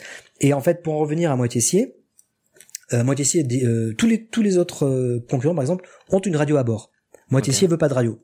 Il est en mode C'est. foutez-moi la paix, je suis seul sur mon bateau et puis j'enverrai des messages avec euh, un lance-patate euh, ou, des- ou un lan- ou un lance-pierre. Écoutez, la Voilà. mer. Ouais, je non les mais serais- vraiment, je les serais- euh, je les en serais fait quand des il croise papiers. des il croise des, des cargos, il lance les euh, les il utilise des espèces de, de, de balles en caoutchouc, il met le message à l'intérieur et il l'envoie sur le, le- le pont du navire. T'es sérieux Non, mais pour de vrai. Ouais, c'est comme ça qu'il faisait. Mmh. Puis il envoyait ses ordures Euh, Il au f- passage. Et il faisait ça, ou alors, et comme ils prenaient, ils avaient euh, des appareils photos sur le bateau, ils se filmaient et tout, Mhm. et ils mettaient ça dans des jerrycans étanches, et hop, pareil, ils jetaient ça sur le bateau en disant, euh, en- envoyez ça aux journaux, Ah, c'est C'est un, comme ça. c'est un artiste. c'est ouf. Voilà. Et, euh, et donc moi Tessier lui euh, il part, euh, tout se passe bien, il fait sa course et tout. Et en fait euh, donc il a, il a écrit le son récit ça, dans un livre qui est passionnant que je vous conseille de lire, qui s'appelle La longue route, Mhm. où en fait il raconte euh, comment en fait il va entrer en fusion littérale avec Joshua, son bateau. Et en fait là j'ai relu un peu avant de venir euh, plusieurs plusieurs passages du livre et à chaque fois il parle de paix, de paix intérieure, euh, de paix. C'est il, le- il le répète plusieurs fois, il est De heureux sur la sérénité, euh. la sérénité complètement. Et il ne fait qu'un avec son bateau, avec la mer. Euh, parfois même, il a des hallucinations où en fait, il pense que euh, Josias Locum euh, vient sur le bateau pour le prévenir. Attention, il y a, il y a un récif à tel endroit. Mhm. Et en fait, il se réveille et effectivement, il y a un récif. Euh, une autre fois, euh, il, il regarde des dauphins qui s'agitent un peu bizarrement. Et en fait, euh, il réalise juste à temps que les dauphins sont en train de lui dire attention, tu vas sur des récifs. Donc il y a des trucs comme ça. Mais le pire, c'est que si, ouais, il avait raison, quoi. Donc il devait y avoir un truc. Oui, hein. voilà, il y avait, il y avait, il y avait quelque chose. Et en fait, il est, il, donc il, est- il fait sa course, tout se passe bien. Et plus ça va, plus il rentre en, en fusion, enfin, en, comment dire, en accord total avec son bateau. Mhm. Et à un moment, il fait un rêve. euh, juste, c'est un peu avant ou à- un peu après avoir passé le le, le Cap Horn. Parce que Donc il, il longe l'Afrique, il passe le Cap de Bonne Espérance. Et puis il passe le Cap Horn. Et en fait, dans un rêve, il, s'ima- il, il voit son bateau à quai euh, en Angleterre. Il discute avec son ami et à un moment il dit bah attends mais moi je, je veux aller sur mon bateau. Et on lui dit non non mais ton bateau il est à quai, tu peux pas y aller. Enfin il est il a cette sensation que le bateau est enfermé dans une cale et il veut monter sur son bateau et on on, on l'empêche. Et ce rêve le marque tellement qu'il se dit mais en fait mon bateau je veux rester dessus et en fait au moment où en fait il commence à un peu à obliquer pour revenir sur euh, sur l'Angleterre et la course gagnée il est carrément le je crois qu'il est dans les dans les premiers et le plus rapide il se dit non mais en fait moi la course ça m'intéresse pas le Golden Globe le globe euh, le globe en or euh, les 5000 livres moi ça m'intéresse pas ce que je veux c'est rester en mer Mmh. et il envoie un message euh, qui est très connu à la à l'amirauté puis au responsable de responsable de course il dit je reste en mer pour le salut de mon âme et pour ma santé mentale et euh, tout le monde le prend pour un fou à l'époque Mhm. c'est-à-dire Ah qu'on se bah, dit ouais. le mec il est taré il va il va il va nous repasser le Cap Horn une fois de plus et, euh, et tout le monde se dit mais putain il, Motessi a pété un plomb quoi et en fait il compte il, il fait demi-tour il repasse le cap de Bonne-Espérance il affronte pas mal de tempêtes euh, en mer du Sud et tout et hop il, s- il cingle direction Tahiti les îles et où, euh, où il pose l'ancre quelques mois plus tard Ça, c'est beau. le mec a fait un tour du monde et demi quoi Mmh, C'est magnifique. et euh, il s'est longtemps engagé pour l'écologie. Et Josua a eu une vie un peu mouvementée, c'est-à-dire qu'à à un moment au Mexique, il s'est pris un, un cyclone un peu par surprise. Le bateau a été drossé à la côte et euh, euh, jeté à la côte. Ah, D'accord. Voilà. Et en allant, il a cru un moment qu'il avait perdu son bateau, mais finalement ils ont réussi à le remettre euh, à le remettre à flot. Il a revendu à un couple d'Américains euh, parce que bon, il avait il avait plus trop de thunes et tout. Et ce couple d'Américains euh, l'a préservé et l'a revendu après, l'a redonné à la, à la ville de La Rochelle. Et en 93, euh, le le euh, Motessier à bord du, du Josua euh, a fait une entrée triomphale euh, au port au port des Minimes de de La Rochelle. Et aujourd'hui donc le bateau est euh, est visitable, euh, il est, il est, on peut, on peut le voir. Et moi, Tessier est décédé en 94 d'un- d'un cancer. Et euh, il est enterré au Bono en, en Bretagne, une très jolie tombe qui est euh, qui est joliment fleurie. Et euh, voilà, donc je pense que là, en fait, aujourd'hui, moi Tessier est un peu, euh, euh, euh, on en parle un peu moins, mais il y a pas mal de, de commémorations justement pour les 40 ans du Golden Globe. euh, Il Ouais. y aura Josua qui sera sur la ligne de départ du euh, du Vendée Globe. euh, voilà. Ah, c'est Je serais très curieux de le voir ce bateau là, la gueule qu'il a. Ah ouais, mais car- carrément. Mais c'est un artiste, en fait. C'est un une espèce d'aventurier. Mais artiste, c'est un et, euh, aventurier. Enfin, moi, je vous conseille de lire. Donc, le- vous avez euh, La Longue Route, vous avez Vagabond des mers du Sud, qui est un de ses, un de ses premiers livres et qui a lancé une génération de, de navigateurs où il raconte justement comment il part d'Indochine, il crache son bateau euh, Marie-Thérèse à l'île Maurice et puis il reste là-bas pendant euh, quelques années. Il redessine un bateau, il se le reconstruit et il repart en direction des Antilles. Il se recrache à nouveau. ah, Et, euh, et c'est un, et c'est un récit qui est passionnant parce que à chaque fois c'est un crève-cœur quand il voit son bateau euh, euh, détruit par les récifs en quelques secondes, ça va très très vite. Ah, c'est horrible. hein. Et puis, il devait, il devait avoir un savoir gigantesque pour déjà, enfin, savoir dessiner son bateau, le construire. Ah oui, non, mais c'était un c'était un architecte naval. Enfin, c'est impressionnant. Euh, Il, il a- il est sur les plans de la Marie-Thérèse, il sait exactement où placer sa table à cartes, son, son truc. Enfin, il euh, équilibrer son bateau, le dessin. Enfin, c'est euh, en fait, il a comme il a gr- il a grandi en Indochine, il a il a eu beaucoup d'éducation par rapport aux, aux, aux personnes qui naviguaient sur les canaux, les jonques et tout. Et euh, voilà, c'était un peu c'était un navigateur euh, navigateur né. Ah, c'est très très beau. Incroyable histoire. Et tu- est-ce que tu peux me rappeler les, les noms des livres donc qui parlent de Alors, ce monsieur euh, donc moi, ce que je vous conseille, donc c'est la longue route, Mhm. qui est donc son récit de, du Vendée Globe, enfin du Golden Globe de, de 68. Et euh, vous avez Cap Horn à la voile, où ra- il raconte justement avec le, le premier passage du Cap Horn avec le Josua, avec sa femme. Et vous avez aussi donc Vagabond des mers du Sud, qui est un de ses premiers. Et après, vous avez des, biogra- une des autobiographies qu'il a écrites un peu plus tard, genre euh, Tamata et l'Alliance, où il revient plus sur le sa vie d'après, ses parcours dans les îles et tout, son son idéal écologique. C'est quelqu'un qui, par exemple, militait beaucoup pour planter des arbres fruitiers partout en France, pour justement euh, Pas tout à fait tort. voilà. Mais euh, donc euh, c'est un c'est un grand monsieur et euh, que j'ai que j'ai découvert en fait assez tard. J'en avais entendu parler moi dans les années 90. Je regardais des des reportages sur Thalassa et tout et euh, et du coup ils avaient fait un reportage quand euh, Josua avait été récupéré à La Rochelle et tout. Et euh, je l'ai redécouvert le- il y a peut-être euh, je sais pas moi trois quatre mois euh, le nom me disait, je, je chope un livre un peu au hasard, je, le nom me dit quelque chose, et puis je commence à relire, et, euh, et le récit, euh, le récit est passionnant. Vous avez, euh, si- je, sais, je pense qu'on peut faire un peu de pub pour d'autres euh, Bah, d'autres bien émissions, sûr, bien sûr. mais vous avez un affaire sensible euh, Oh sur oui, France bah, Inter, surtout Ah, pour Affaires Alors, sensibles. voilà, qui, qui raconte justement la longue route de Moitessier avec des extraits de son journal de bord, parce qu'en fait, crois il- que je l'ai écouté celui-là. ils s'en- ils s'enregistraient avec un petit dictaphone, avec une petite bande magnétique, et euh, donc vous pouvez entendre Moitessier parler de son bateau, parler de la mer. Et, euh, et c'est par- et c'est vraiment passionnant. Et en fait, euh, je me souviens un jour, euh, j'avais expliqué de- essayé d'e- d'expliquer ça ou euh, à, à l- à l'enfant du- euh, d'une amie à moi, d'un ado, qui me dit, qui comprenait pas pourquoi le Moitessier avait eu une telle euh, symbiose avec son bateau. Et à un moment, enfin, je lui ai expliqué, puis à un moment, il me fait ah mais ouais, mais c'est en fait c'est comme moi quand euh, euh, j'avais mon vélo et en fait il était abîmé et j'étais dégoûté parce que c'était mon vélo, euh, tout ça. Mhm. euh. Et, et je suis bah ouais, c'est exactement ça en fait. Le la relation Moitessier euh, avec Joshua, c'est vraiment euh, Une c'est c'est une symbiose. symbiose quoi. Mhm. Tu peux pas enlever l'un de l'autre. Ah, c'est super beau, c'est Mm. magnifique. Magnifique histoire. Mais écoute, merci pour ce sujet, il était ouf. J'étais Bah, euh, écoutez, Pendu à tes lèvres. Oui, voilà, j'ai Yes. pas osé le dire. Totalement. Bon, on était plusieurs. J'ai pas osé le dire. Il y avait du monde à tes lèvres. non, Non, vraiment, c'était super top. Et puis, bah, je pense que je euh, regarderai un coup les bouquins parce que je j'ai l'impression que ça peut être aussi passionnant pour les gens qui n'ont pas forcément le pied marin ou. Oui, voilà, c'est des récits de voyage, hein, faut, faut le voir comme ça. Puis vous êtes, c'est c'est une philosophie aussi, euh, et voilà. Et puis c'est vraiment, euh, voilà. Tout à- tout à l'heure, on parlait de, de tic de langage, tu vois, je viens de répéter quatre fois, voilà, en 30, 30 secondes. Mais euh, une petite, petite question, euh, tu euh, comment ça s'appelle euh, quand- pendant pendant la course, Mhm. c'est ça a rien à voir. Hein. Ah, Non, mais les Qu'est-ce qui manque non mais sérieux, enfin est-ce que ils avaient leur stock ou ils pêchent Non mais littéralement. pêchent, Parce qu'ils ont un ramadan d'un an et demi. Non, Non, mais ils, pê- ils pêchent Ouais. et ils ont aussi, euh, par exemple, moi Dessier était très friand des, euh, des poissons volants. ouais. Il les trouvait super bons, donc euh, il- dès que le poisson volant atterrissait sur son bateau, euh, il essayait d'en- d'en- de s'en récupérer, de s'en cuisiner. Mais s'ils ont Que du du, du poisson. non, enfin, pas, pas que et- du poisson volant. Ils ont pas de Mais, euh, légumes. ils- euh, ils- mais si, si, mais ils ont Ouais. des stocks pour. Voilà, une ils ont année, des quoi. stocks quand même. Voilà, donc c'est plusieurs tonnes, Mhm. euh, Ah oui. bien euh, bien préparées et tout.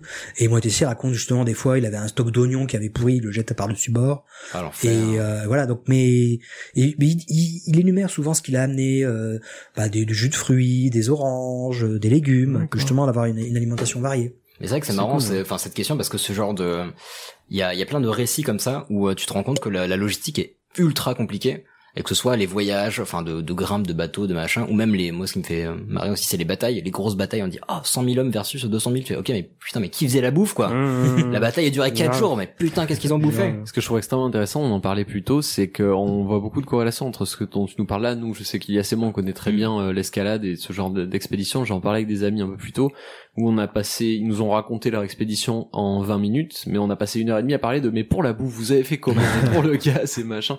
C'est tout, euh, c'est c'est un métier. C'est Mm. c'est pas quelque chose Ouais, qu'il faut c'est prendre à sûr. la légère. Bah Bon, en écoute, tout cas- maintenant est-ce qu'on passerait pas à ton, euh, à ton, Ah bah pff, il le faut. attends, hein. allez, Faudra bien que j'y passe. allez Allez. rêver. Si avant 14h, on n'a pas un nouveau script béton, on est mort. Tous T'es en train d'écrire un script sur un mec qui fait une dépression, d'accord. Vous m'inspirez un sentiment de déjà-vu. On a un scénario Ah, génial. je sais plus quoi dire devant tant de clichés et de bêtises. Eh clin d'œil. Ah oui. Alors, allons-y. Donc, je vous dis que je vous ferai un petit un petit quiz sur les clichés. Alors, c'est un quiz qui est basé sur Roger Ebert. Est-ce que vous savez qui est Roger Ebert Très bien. Je, je comptais sur toi parce que je pensais bien que ces deux-là, il y aurait pas moyen. Tu vois, on a une place de chroniqueur à temps plein. Parce que, euh, Juan a besoin de soutien niveau cinématographique, donc euh, Donc Roger Ebert, c'est un critique de cinéma. euh, qui a notamment fait plusieurs émissions de télévision avec son, son camarade Gene Siskel et euh, je pense qu'il s'agit des deux critiques de cinéma les plus célèbres en tout cas aux États-Unis peut-être au monde. Facilement, ouais. Je pense Voilà. que. Et euh, Roger Ebert a eu une vie assez rocambolesque. Mhm. D'ailleurs, il y a plusieurs documentaires sur sa vie. Vous pourrez le regarder. Il a fini un petit peu comme Stephen Hawking en matière d'état physique. Non, enfin, oui et non. En fait, il a, euh, enfin, pour la faire court, en fait, il a eu un cancer de la, de la mâchoire. mâchoire, oui. et du coup, il a eu une ablation euh, de, de la mâchoire. Mm. Donc après, bon, il n'était pas dans un fauteuil roulant, mais c'est vrai qu'il pouvait plus. Mais plus il faut, s'exprimer. ouais, je Mais parlais au de la niveau- communication. Oui, au ouais. Hmm. niveau de la communication, il avait son petit Ça se ordinateur. passait avec le Hmm. c'était- petit ordi. C'était, c'était vraiment, euh, c'était vraiment impressionnant comme ils avaient fait le. Absolument. Et il a gardé ce son euh, système. Ah sens de l'humour. À mort. Comme Stephen Hawking. Non, non, il était, c'était quelqu'un vraiment de. Hmm. Excuse-moi, je suis en train de parler sur ta chronique. Mais en non, fait. tu fais bien, tu fais bien parce que j'avais pas vraiment prévu de parler de Roger Ebert, mais c'est vrai que si on ne sait pas qui c'est, c'est toujours intéressant. Mais vous avez un, Faut t'as bien- un super documentaire qui s'appelle euh, euh, In Life ou euh, Euh, ou oui, The il Life. y a, ou il y a quelque Life, chose. en tout cas. Life, Life, Vous tout pourrez court. le trouver sur Life euh, Itself. Life Itself. Voilà, vous pourrez le trouver sur exactement. Netflix si je dis pas de Très bêtises, très beau d'ailleurs. documentaire qui raconte ses, euh, Ouais. ses les dernières années de sa vie et c'est euh, hyper hyper émouvant. Eh ben, merci pour cette intro que je n'avais pas prévue. En tout cas, Roger Ebert a écrit un bouquin qui s'appelait Roger Ebert's Video Companion, qu'il a sorti en so- 1977. Et dans ce petit bouquin, il a cité toutes sortes de clichés. Il a appelé ça le, le glossaire hein, du, du cinéma, mais c'est toutes sortes de clichés qu'on va retrouver euh, dans des films, dans des scénarios, dans des scénarii, pardon, Euh, mais pas clichés dans le sens négatif. Vraiment quelque chose qu'on va retrouver simplement très fréquemment. Et euh, je voulais vous présenter sous forme de quiz. Alors j'ai traduit euh, ces, ces titres parce qu'en fait ils n'ont pas pour euh, pour but de d'être des quiz. Ce sont des titres qui représentent ces clichés. Ah, Donc je trouvais ça beaucoup moins drôle de vous en faire un listing. Donc je vais vous donner le nom d'un de ces clichés et je vais attendre de votre part que vous me disiez de quoi il peut s'agir. Et Éventuellement, pour le bonus, film, un film dans lequel on retrouve ce cliché. Hicham, est-ce que je peux compter sur toi pour noter vos points Ah, des Allez. puntos, des puntos. J'ai gagné. Histoire de histoire de, Je sens, de- je sens qu'on va se faire dépouiller par Sébastien. c'est possible. Ouais, ouais. je- Il a l'air- il a l'air chaud patate. Alors déjà, qui est Roger Ebert Bon, 8 points pour Sébastien. En même temps, niveau cinéma, moins chaud que Hicham et moi, c'est dur, quoi. C'est... euh, C'est vrai que c'est pas facile. Mais on est motivé. Christine Boutin. Pardon, on y revient. Est-ce qu'on est bon On est bon. Alors commençons. Donc, je vous rappelle, devinez à quel cliché correspond le nom. La règle de la surface de peau exposée.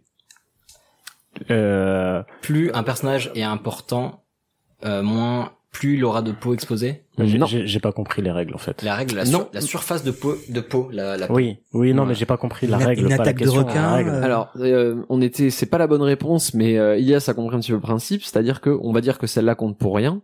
Euh, la quantité de peau exposée par un personnage féminin va déterminer à quelle vitesse elle sera tuée dans un Ah, film d'horreur.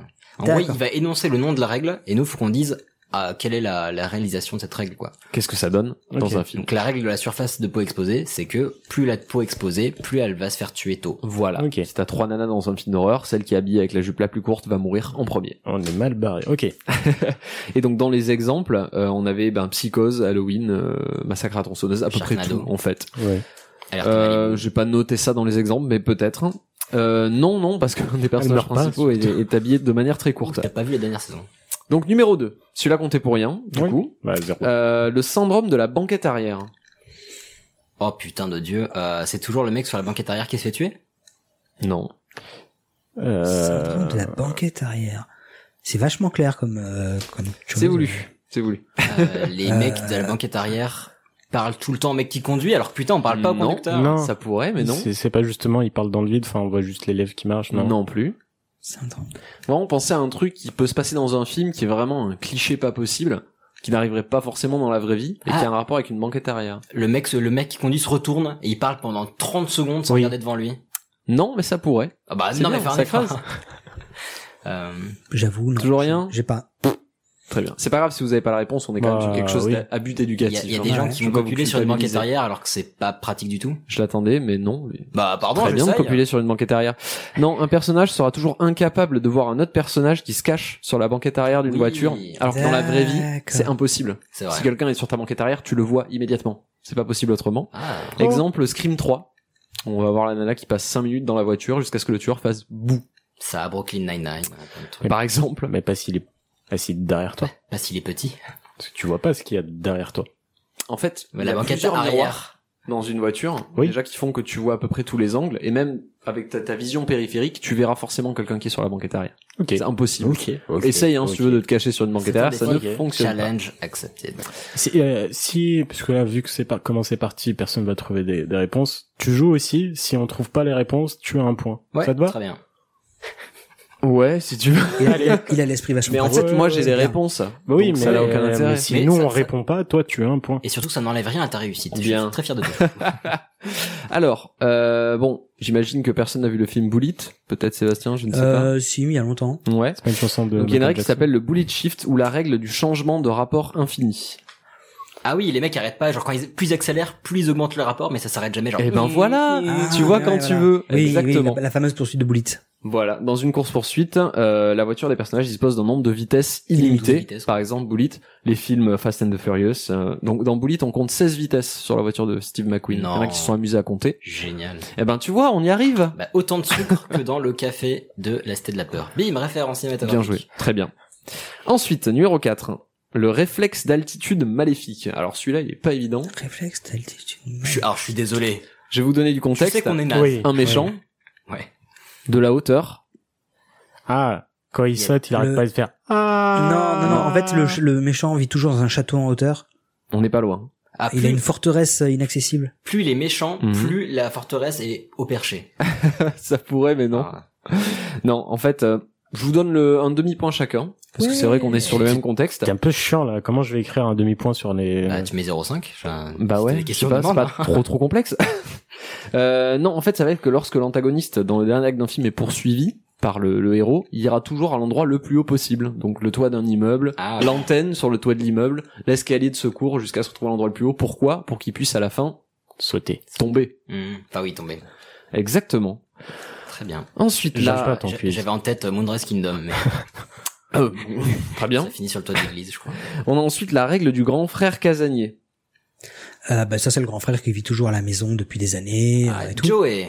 Formidable, très très bien. Alors oui, euh, la règle en Casani avec un peu de précision, c'est quand le jeune et beau héros retourne à la ferme, parce que le scénar le demande, et il retrouvera son grand frère resté à la maison qui lui reprochera d'avoir abandonné sa famille, de ne pas avoir écouté papa, etc. Brian, you piece of shit. Mm. Il faudra éventuellement lui reprocher de parler comme un mec de la ville aussi. C'est vrai. Ça peut arriver. Et heureusement, maman viendra toujours dans la scène d'après pour lui dire, mais il ne le pense pas vraiment. Laisse-le tranquille. Il t'aime quand même. Voilà. C'est ton frère, tu sais. Un bon point donc. Pour Sébastien. Pour Sébastien, absolument. Ensuite. Et on devait pas aussi donner un titre euh, de film. euh, On fait ce qu'on peut, tu sais. Ouais, c'est déjà bien Non, si mais j'ai la c'est- réponse. c'est- je C'est pense. toujours euh, sur le. Je te rappelle qu'on a été hyper open avec tes chaussettes. Donc tu vas me faire Ok. le plaisir de fermer un peu ta gueule, c'est ce que J'étais, j'allais pas être aussi vulgaire, tu vois, mais je- ok. Euh, Ah, mais Moi, j'essaie j'aime. d'avoir des points moi aussi. Eh ben, fais un effort, merde. Alors, euh, le repenti mortel, celui-là, il est pas compliqué. Le repenti mortel. Euh, c'est le méchant qui en fait, euh, il fait un truc euh, gentil avant de se tuer. Oui. Ah, Ça me ok. Putain, Voilà. Ça me convient. Joli. En fait, tout simplement, quand un antagoniste se tourne vers le bien, il va invariablement crever dans les 10 minutes qui suivent. Exemple, Euh, Boromir. Bra. il a jamais été méchant, mais admettons. Ah, si. il a eu un- il a eu une il vole Ah, l'anneau c'est- et tout, Ah, Je arrête. pensais plutôt à Dark Vador, mais ouais. Oh bah, spoil, spoil. Mais c'est très bien, ça me convient. Euh, ça me convient. Je peux avoir des points pour Tu- la il peut avoir des points. Il peut avoir demi-point. le rapace. Ouais, parce que tu, tu grattes un peu sur les bonnes réponses des autres. Ça me plaît pas trop. C'est vrai. Ensuite, le cindre, il fait hyper chaud, les Mais gars. un truc de Mais ouf. J'ai l'impression que ça, alors c'est pas super visuel, mais là, dehors, ça m'a l'air de monter assez noir. Ouais, Ouais. ouais, ouais. Ça, un Je- petit orage qui arrive. Allez, courage, on y arrive. Donc, le syndrome du plus que trois jours à tirer. Ah oui, Euh, euh, l'arme fatale. L'âme fatale. euh, Juste avant la, la, la retraite. voilà, Ah. euh, à trois jours de la retraite. Bim. Très très bien, ça fonctionne. Ça fonctionne aussi pour les gens qui sont en prison, donc dans n'importe quel film de prison. Ouais. Quand tu vas sortir dans trois jours, soit Dans tu t'es trois fait jours, par ton trois côté, semaines, mais- Ah Généralement, non, euh, une émeute de prison alors que j'allais sortir dans trois jours. Oh, ça va, Exactement, l'eau. c'est quand même Le gars, il moche. craque. Un énième crachat sur ses pieds et bim, il craque. Eh ben, je Ah, propose un point pour chacun. Merci. ok. Hicham, euh, C'est Hicham. Mais je voilà. comprends même pas pas. la pêche, hein. le- Je préfère mes Attends, il jingles, est, il est mais- enfin, focus mais- sur le mais- comptage de points. Arrête, Ouais, bah, tu je- mets je Je la préfère pression, mes là. quiz, moi. Moi, moi Tout, j'ai on des, peut pas des faire deux musiques, choses en même des temps. sons. Chief, c'est quoi Oh, facile, Mets-toi quoi. un point pour le comptage de points. ça. Voilà, Ouais, exactement. voilà, je suis d'accord. Même tu m'en mets deux parce que tu m'as l'air sympathique, donc tu me Euh, prends. Et puis, il les marque vraiment. Attends. Ok. Ensuite, la règle de la photo porte malheur. Euh, ah, quand Une tu photo portes- qui se Attends, casse. attends, attends, de la main, Sébastien. quand tu euh, quand un héros montre la photo euh, de sa fiancée euh, dans un film, généralement il meurt euh, dans la minute. Exactement. Ça, c'est Surtout bête. dans un film de guerre. Ça, c'est bête. Et c'est Samuel Elle Fuller m'attend au qui pays. disait euh, dans les films de guerre, ça n'arrive jamais parce que tu n'as pas le temps de sortir ta photo. euh, Bah oui. Aucun soldat euh, n'a- va- ne- va- n'a sur la plage du débarquement euh, sorti sa, son portefeuille pour garder la C'est photo vrai de sa qu'en Normandie, bien-aimée avant de ouais. se faire descendre. Ça devait être compliqué. Voilà. Et Samuel Fuller disait que c'était vraiment le cliché qu'il détestait dans les films de guerre. Et il a bien raison. En tout cas, encore un point pour Sébastien Oui, qui, en ouais. plus, nous a-t-il cité un film C'est vrai. Oui. Non. Euh, Mais il nous a cité Samuel ben, Fuller. Fuller, c'est à propos dans The Big Red One. On peut donner Absolument. deux points. Voilà. C'est vrai que ça marchait. Donc on, on prend on prend du deux points. Ça me plaît. Ensuite, euh, la règle d'égalisation des moteurs. Ah, quand il y a une course, ils vont toujours être à coude à coude et après ça va se départager, mais ça fait genre brrr, comme dans Fast and Furious. Non, cette réponse ne me convient pas. Ah. Rien que délégalisation des moteurs. Égalisation. Moteur euh, de voiture À ton avis Je sais Non, pas. non, des oiseaux. Non, mais Euh, les- les, je sais moteurs pas. de Non, recherche. j'avoue, je, je vois pas la. Non Oui, Non, le non. film sur Facebook, j'adorais. Non. Euh, égalisa- Légalisation de moteurs. Attends, de... Avec Rien à un voir avec la nitro. L apostrophe égalisation ou légalisation, genre ça devient légal. That's legal. Le- tu vas, le tu vas fait de chercher les mettre, loin là, quand euh, même. De les Je pense mettre que non. à égal. Ah, rien à voir avec la Aucune idée. nitro, avec euh, le tuning. Nous- Non. Non. Légalisation. Il faut que tu nous aides. C'est- bah, je vais vous donner la Ah réponse. si, hein. euh, Quand il y a un combat, il y a toujours les mecs qui se mettent au niveau, genre ah il a l'air trop fort, mais non, ah avec mes amis je vais. Eh ben non. Genre Dragon Ball. Non, bon. Non, il s'agit tout simplement du fait que dans une course poursuite, une Ford Escort va rouler aussi vite qu'une Porsche, quoi qu'il arrive. Ah oui. Peu importe la bagnole de merde que t'auras, tu pourras faire une course poursuite avec euh, avec une grosse voiture euh, parce que le scénario l'oblige, tout simplement. C'est vrai, Bah sinon ça tournerait vachement court quoi. Mm. Ouais. Exemple, vous avez par exemple la mémoire dans la peau. Euh, Jason vu. Bourne premier ou une course poursuite où il est dans une mini dans les rues de Paris. Ah oui, je me souviens de ça. Voilà. Après, dans les films, les voitures de police françaises sont toujours aussi des vieilles Renault, donc c'est assez, euh, assez simple. C'est pas forcément un bon exemple.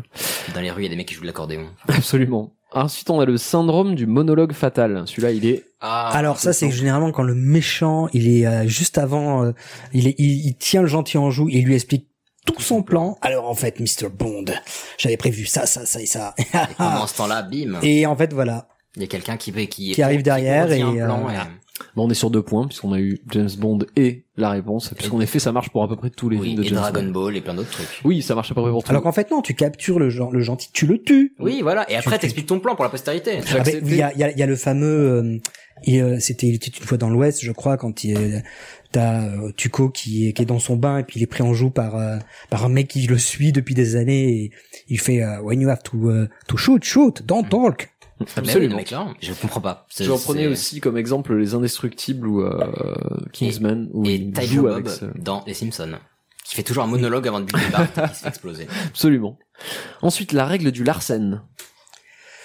Euh, quand hum, du Larsen, euh, Quand il y a un mec qui a un casque dans les oreilles, il y a toujours un Larsen et il va faire genre, oh non. Non. quand un truc important à dire au micro, il y a un Larsen. Oui. Ah, ah oui, Bien j'ai- joué. genre tu tapotes et ça fait, à chaque fois qu'en fait le protagoniste principal va attraper euh, le micro pour dire quelque chose, souvent dans des comédies romantiques, il y aura toujours un gros larsen sans aucune raison. Mais toujours un gros larsen histoire de créer un bon malaise et de réveiller Ah, le spectateur qui serait potentiellement endormi. c'est vrai. Et je reprends pour les deux du fond. Cette, euh, cette, euh, cette réponse me convient. Bien joué. Ensuite, la symbolique du sac de course en papier craft. Euh, le sac de course se déchire tout le temps. Oui. Tiens pas. Absolument. Est-ce qu'on a un cas de figure particulier qui te viendrait à l'esprit La plupart des comédies romantiques euh, des 60 dernières années. Ça me plaît. Surtout Bah, Très américaine. hein, très bien. Parce oui, qu'ils ont oui, plus de oui. plastique là-bas. On va avoir généralement une femme triste et, et scellée qui va craquer son. Oui, on entend le tonnerre. Oui, alors je Ouais. sais pas si vous l'entendrez sur la piste. Mais, Oui, on l'entendra. euh, oui, ça fait un petit peu de bruit. Bah, alors, Ah bah écoute, euh, Ambiance. euh, Vas-y, baisse un peu la lumière, on va se raconter des histoires. ambiance qui font peur. chaussette. Très bien. Arrêtez Alors. de le bolosser. avec ces- Et franchement, il était super. mon sujet. Moi, j'ai beaucoup aimé. Sois fier de ton sujet, chaussette. suis. Franchement, Il M'amène. était bien. Alors, Vraiment. les péripéties de bas quotient intellectuel. Euh, en fait, un mec qu'on comprenait pour en demeurer, qui en fait révèle un génie. Ça aurait pu, mais non. enfin, les Euh, péripéties de bas quotient intellectuel. où en fait, euh, il est, il est vraiment teubé et en fait, il est gentil. Ouais. Ça aurait pu. Il est vraiment teubé, mais il Mais a non. des aventures de ouf. Non plus. Pensez au scénario vraiment, pas forcément un personnage en particulier. Les péripéties de bas quotient intellectuel. Ah, le genre euh, les sous-doués en vacances, les trucs comme ça. Non plus. Mais je t'y ai mis, ami. Non. En Ah, fait, plus euh, le mec est bête, plus il va avoir une aventure longue. Euh, ça pourrait se rapprocher. En fait, tout scénario qui contient des problèmes qui seraient résolus instantanément si les personnages avaient plus de deux de QI. en gros. Ah, Euh, tu veux dire, par exemple, Prometheus Par exemple. C'est un très très bon exemple même. Voilà. La plupart des films de Ridley Scott en le fait. Seigneur des Non, non, Anneaux. surtout Prometheus. C'est vraiment, ils ont vraiment sélectionné les mecs, les scientifiques les plus teubés de la planète pour les envoyer dans la- dans l'espace. En fait, je pense que même ils ont dit, eh les mecs, vous êtes trop nuls, cassez-vous. je pense qu'en fait, c'était ça à la base. On sait pas, mais c'était une sélection genre, Ah, c'est bon, on se débarrasse d'eux, on est tranquille. Je suis parfaitement d'accord avec ce que tu viens de dire. Ensuite, le quiproquo de la sororité. Euh, ah, en fait, on était dans la même classe euh, depuis le début. Alors attention, je Ah. parle de sororité au sens propre du terme. Ah, c'est Ah, pas. en fait, les on était sororités frères et sœurs. américaines. Et On était de la même famille depuis le début. Non, il va me falloir plus précis. Une situation vraiment dans un scénario. ah mais je croyais que tu voulais et que non. non. R- r- Répète le sororité là. Le quiproquo de la sororité. Quiproquo de la sororité. J'ai bien dit quiproquo. Ah, en fait, ils pensaient qu'ils étaient dans la même classe, mais en fait, pas du tout, non euh, Non, Il y sororité, a un encore truc une fois, on parle pas de sororité classe. américaine, hein. hein. Sororité, on parle du terme premier, c'est-à-dire Ah, vraiment premier, pas C'est- c'est- avoir une sœur, en Ah. fait. Ah oui, mais je tu pensais- chopes, tu chopes quelqu'un et en fait, ah, t'es ma sœur. Ça me convient. Ah, Ah, bah oui. il bah marche oui. aussi avec la cousinité. Dans un film romantique, si l'héroïne surprend son love interest en train de faire quoi que ce soit avec une autre nana, danser, machin, euh, faire à manger, euh, sourire, rire dans la Ah. rue, ce sera forcément sa sœur. Mais bah, je, pense, je pensais pas à ça. Ah, moi non plus. Eh ben, Mais désolé. très bien. C'est ce Très que bien. je voulais dire. Bon, Ok. on aura au moins réappris le sens premier du mot sororité.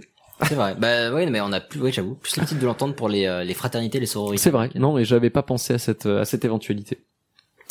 Euh, celui-là, il m'intéresse pas. Je sais pas. où le- Bon, le cas de l'avocat monotache.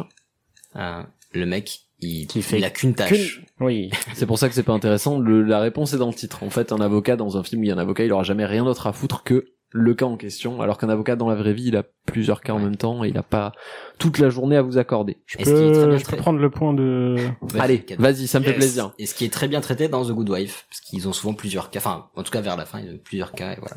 Ce qui fera plaisir à... Tu n'auras Good pas de wife. point pour cet exemple. Et The Good Wife, une série. Ah. Wife Allez. ou life Wife. The Good wife. On y arrive. Le syndrome de la noblesse des sauvages. Euh, qu'en Ah. fait, euh, les, ils étaient, euh, je sais pas comment, comment comment dire ça. Bah les. Il y a un mec qui découvre Sauvage. une nouvelle culture, et en Non. fait, il se rend compte que putain, ils sont super profonds, en fait. Ouais, ils sont même plus plus avancés que nous et tout. euh. Ça me convient. Et genre, danse avec les loups. Un point pour chacun. Exemple danse avec les loups. En effet. Genre, Avatar. Le principe, c'est qu'en Pocahontas. fait, il va être enlevé ou il va se retrouver d'une manière ou d'une autre dans une communauté qu'il considère comme sauvage au début du film, et le prisme va s'inverser au milieu du film, parce qu'à la fin, ce sera les gens avec d'où il vient à la base qui vont avoir l'air d'être les méchants. Planète des singes. La planète des singes, Danse avec les loups, Le dernier samouraï, on a, on a pas Ava- mal d'exemples de ça. Avatar. Avatar, oui, tout à fait. Euh, le principe de la myopie antagoniste. Euh, que le mec remarque pas euh, que la fille à côté était super mignonne ou un truc comme ça. Plus simple, la myopie antagoniste. Il est myope des deux yeux pareil. Alors qu'en vrai, Antagoniste. Qu'est-ce qu'un antagoniste Avant, enfin, qui est, enfin, En fait, son ennemi était en fait son meilleur pote. euh, non. Non. Le méchant était le, mi- le méchant était sous ses yeux depuis le début. Non, mais ça aurait pu. Non. Non, le principe de la myopie antagoniste, c'est tout simplement les méchants visent mal. Ah, Ah, oui, ouais, bah, pas- les, pas les- facile les- à trouver, les celui-là. Stormtroopers euh, par exemple, dans- dans, Exactement. tous les Star Wars. euh. Un point pour l'exemple. Mais oui, le but, enfin, le but étant de bien de déchiffrer le titre. hein. là, je vois pas beaucoup de bâtons sous ma colonne. Oh là là, ça, ça craint. non, mais je crois que c'est déjà gagné. hein. Le principe de l'inconnu dans une ville inconnue. Euh, le mec il retrouve euh, de suite- en, en étant dans une inconnue, il, re- il sait de suite où est le bon café. Pas un truc exactement. comme ça. Mais Non. Bah, c'est toujours lui qui a un truc mystérieux de ouf, quoi. Personne le connaît, il connaît personne, et pourtant, tant, tant, C'est un tant, bon début et il manque quelque chose. hein. Et il va rencontrer le héros. Salut, je viens d'arriver. Où il trouve les méchants du premier coup. Non. Il trouve C'est lui euh, le méchant. Non. C'est pas lui le méchant. Et en fait, il est normal, il a le droit de vivre ici comme tout le monde, il n'y a pas de raison de le Non discriminer. plus. Bon, je vais te donner un demi-point. Mais en fait, non, le principe de, de l'inconnu dans une ville inconnue, c'est lorsqu'un personnage arrive dans une ville inconnue où il est inconnu, il sera forcément la star de la ville à la fin du film. Ah, C'est le cas dans énormément de westerns, notamment. d'accord. Euh, j'avais un exemple en tête qui est pas forcément pertinent, mais qui était Rango de euh, Gore Verbinski. Mais il y en a pas mal. Euh, allez, il nous en reste deux. Courage pour départager Sébastien et Sébastien. le miracle des tympans d'acier. euh, le mec qui survit euh, en haute altitude sans les crin- sans les explosions des tympans. Tu vas chercher moins loin. Non, quand il tire avec les, euh, les Ah oui, un les revolver en mitraillettes, fait, euh, euh, ouais, il, tout à peut- fait. il a pas besoin de porter de Il casque. peut vider 200 chargeurs et survivre à 10 explosions, il perdra pas un décibel d'audition. Et il y a Mario Absolument. Montaigne qui a fait un truc là-dessus, euh, une petite vidéo de euh, vous mourrez moins bête, enfin tu mourras moins bête, mais tu mourras quand même sur les armes. Eh ben, très bien. Donc en vrai, quand tu tires un coup de feu, ça te déboîte les oreilles, même Bah, avec un complètement. silencieux. Totalement. Allez, un petit dernier pour la route, qui Pour la n'est pas route. compliqué du tout. La règle du gâteau de mariage. Il y a toujours quelqu'un qui va se péter la gueule sur le gâteau de mariage où il va se passer un drame. Exactement. Alors que jamais sur le bœuf bourguignon d'avant, quoi. Exactement. Peu importe le film, s'il y a un gâteau de mariage, il va forcément être détruit. En même temps, c'est pas Avant la super euh, visuel de se casser la gueule sur le bœuf bourguignon quoi. Ah, En même temps, qui amène un bœuf bourguignon à un mariage Je veux dire, euh, On pourquoi tient un pas truc. à part en Franche-Comté. euh, ah, ça y est. Merci, merci de C'était l'avoir fait. gratos, je suis Camille désolé. sera absolument ravie de cela. Même s'il nous manque. Ah oui, bah voilà. Du coup, on va on va mettre fin à cet épisode, même si c'est un plaisir. On ouvre cette fenêtre. Voilà, vite. on est sur une chaleur intense. Voilà, la chaleur se fait euh, se fait prédominante. Bah, on va remercier Sébastien déjà de t'être Ouais, joint à nous. absolument, merci Bah, beaucoup. C'était un plaisir. Sébastien qui a éclaté le quiz. Oui, on s'est fait Non. rire de là. Ah si, il vous a mis une misère. Mm. Non. Ah si, bah tu pleures encore. T'as une petite larme sur la joue. Et qui en plus, arrête de barrer avec N les scores. Qui en plus a défendu Hicham, donc tu as sa place ici quand tu veux, Sébastien. Bah, en même temps, vous étiez à deux contre lui. Franchement, c'était pas cool. Bah, d'habitude, C'était on est- décevant. d'habitude, on est trois. Déçu, ce que j'ai- ce que j'ai vu ce soir m'a profondément déçu. C'était pas beau. C'était pas beau. Choqué. Déçu. Et déçu. Ah non, mais voilà, c'était adorable, c'était super cool. Ton sujet était passionnant. Carrément. Trop content. Bah, j'espère que ça a intéressé les gens et que j'ai pas parlé trop vite ou font la moitié des mots comme je fais d'habitude. Ah non, j'ai aucun Nickel, doute par là-dessus. exemple. Et J'espère que t'as passé un bon moment. C'était pas mal, c'était pas mal. Ah je, bah. je pense que je vais mettre euh, allez, 6 sur 10 sur Yelp. et sur C'est pas, Ah, TripAdvisor. Euh, c'est pas mal. Sur C'est la TripAdvisor, moyenne. euh, voilà, je Ce pense serait que- notre première note sur Yelp. Vous aujourd'hui. n'avez pas changé les draps. C'est vrai qu'on pourrait te mettre sur Yelp. Ouais, non, bah non, en fait. Je sais même pas si les gens savent que, enfin, je, je me suis rappelé de Yelp, mais je sais même pas si les gens l'utilisent. Les gens sont sur TripAdvisor aujourd'hui. Ouais, voilà, exactement. Moi, je l'utilise. C'est vrai. Bref. Ah, c'est toi! Euh, Le seul. Du coup, nous on se retrouve dans deux semaines pour un absolument. nouvel épisode. Sauf D'ici si on là- sort un petit bonus d'ici là, peut-être. Ah oui, peut-être, bah peut-être nos petites frasques de de- d'anniversaire. Oui, parce que je crois qu'il manque toute la partie époque moderne des chaussettes. Oui. c'est vrai. C'est vrai. On, on fera un numéro Parce qu'on- on s'est spécial. arrêté au 19e et, euh, moi, j'aimerais bien savoir ce qui se passe au 20e siècle sur Mmh. les chaussettes. Il y a plein de trucs à savoir et tout. La quatrième révolution Exactement, 1970. voilà. Ah bah, rigole pas, ça peut toujours arriver. Quel est ton actu, Hicham Mais je Est-ce que serai Tu là. as une expo de chaussettes euh, en ce moment Non, pas encore. à la Galerie Sakura dans le premier arrondissement. Euh, non mais Bien. du coup, voilà, on se retrouve dans deux semaines. Euh, Oui. D'ici là, like, commentaire, partage, cinq petits détails sur iTunes, ça nous fera un grand plaisir. Ouh là là, magnifique euh, éclair. Et encore merci pour la On va soirée. mourir. Ouais, merci, Merci pour la à vous soirée, d'être c'est passé, adorable. On c'était a reçu ouf, des ouf, gâteaux, ouf, on a ouf, reçu des ouf. mots gentils, c'était, euh, on était vraiment ravis, comblés, on, on- on ne méritait pas ça, mais ça nous a fait un plaisir euh, incommensurable. Tu ne méritais pas ça. Euh, nous, bah, dans tous les cas, on va continuer à vous sortir de jolies choses. On a des petites surprises qui arrivent, enfin des petites surprises. On a des, des, des invités qui vont continuer à arriver, donc euh, ça va être cool. Mm. Et puis, bah, on se retrouve très bientôt, et puis on, on vous enverra quelques petites photos de la soirée. euh. Et puis, Absolument. Et on remercie encore Sébastien d'être venu nous voir. Au plaisir. Merci, beaucoup et Merci. bravo. voilà. Allez, des bisous. Allons-y. Prenez soin de vous, Fuyons. prenez Il fait soin les uns trop des chaud. autres. Bon, alors, les chaussettes, du coup. C'est pour ça.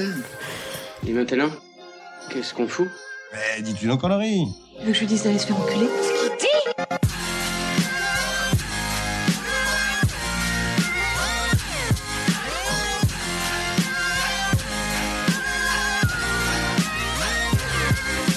Vulgaire Je trouve ça vulgaire. Oui, je trouve ça vulgaire.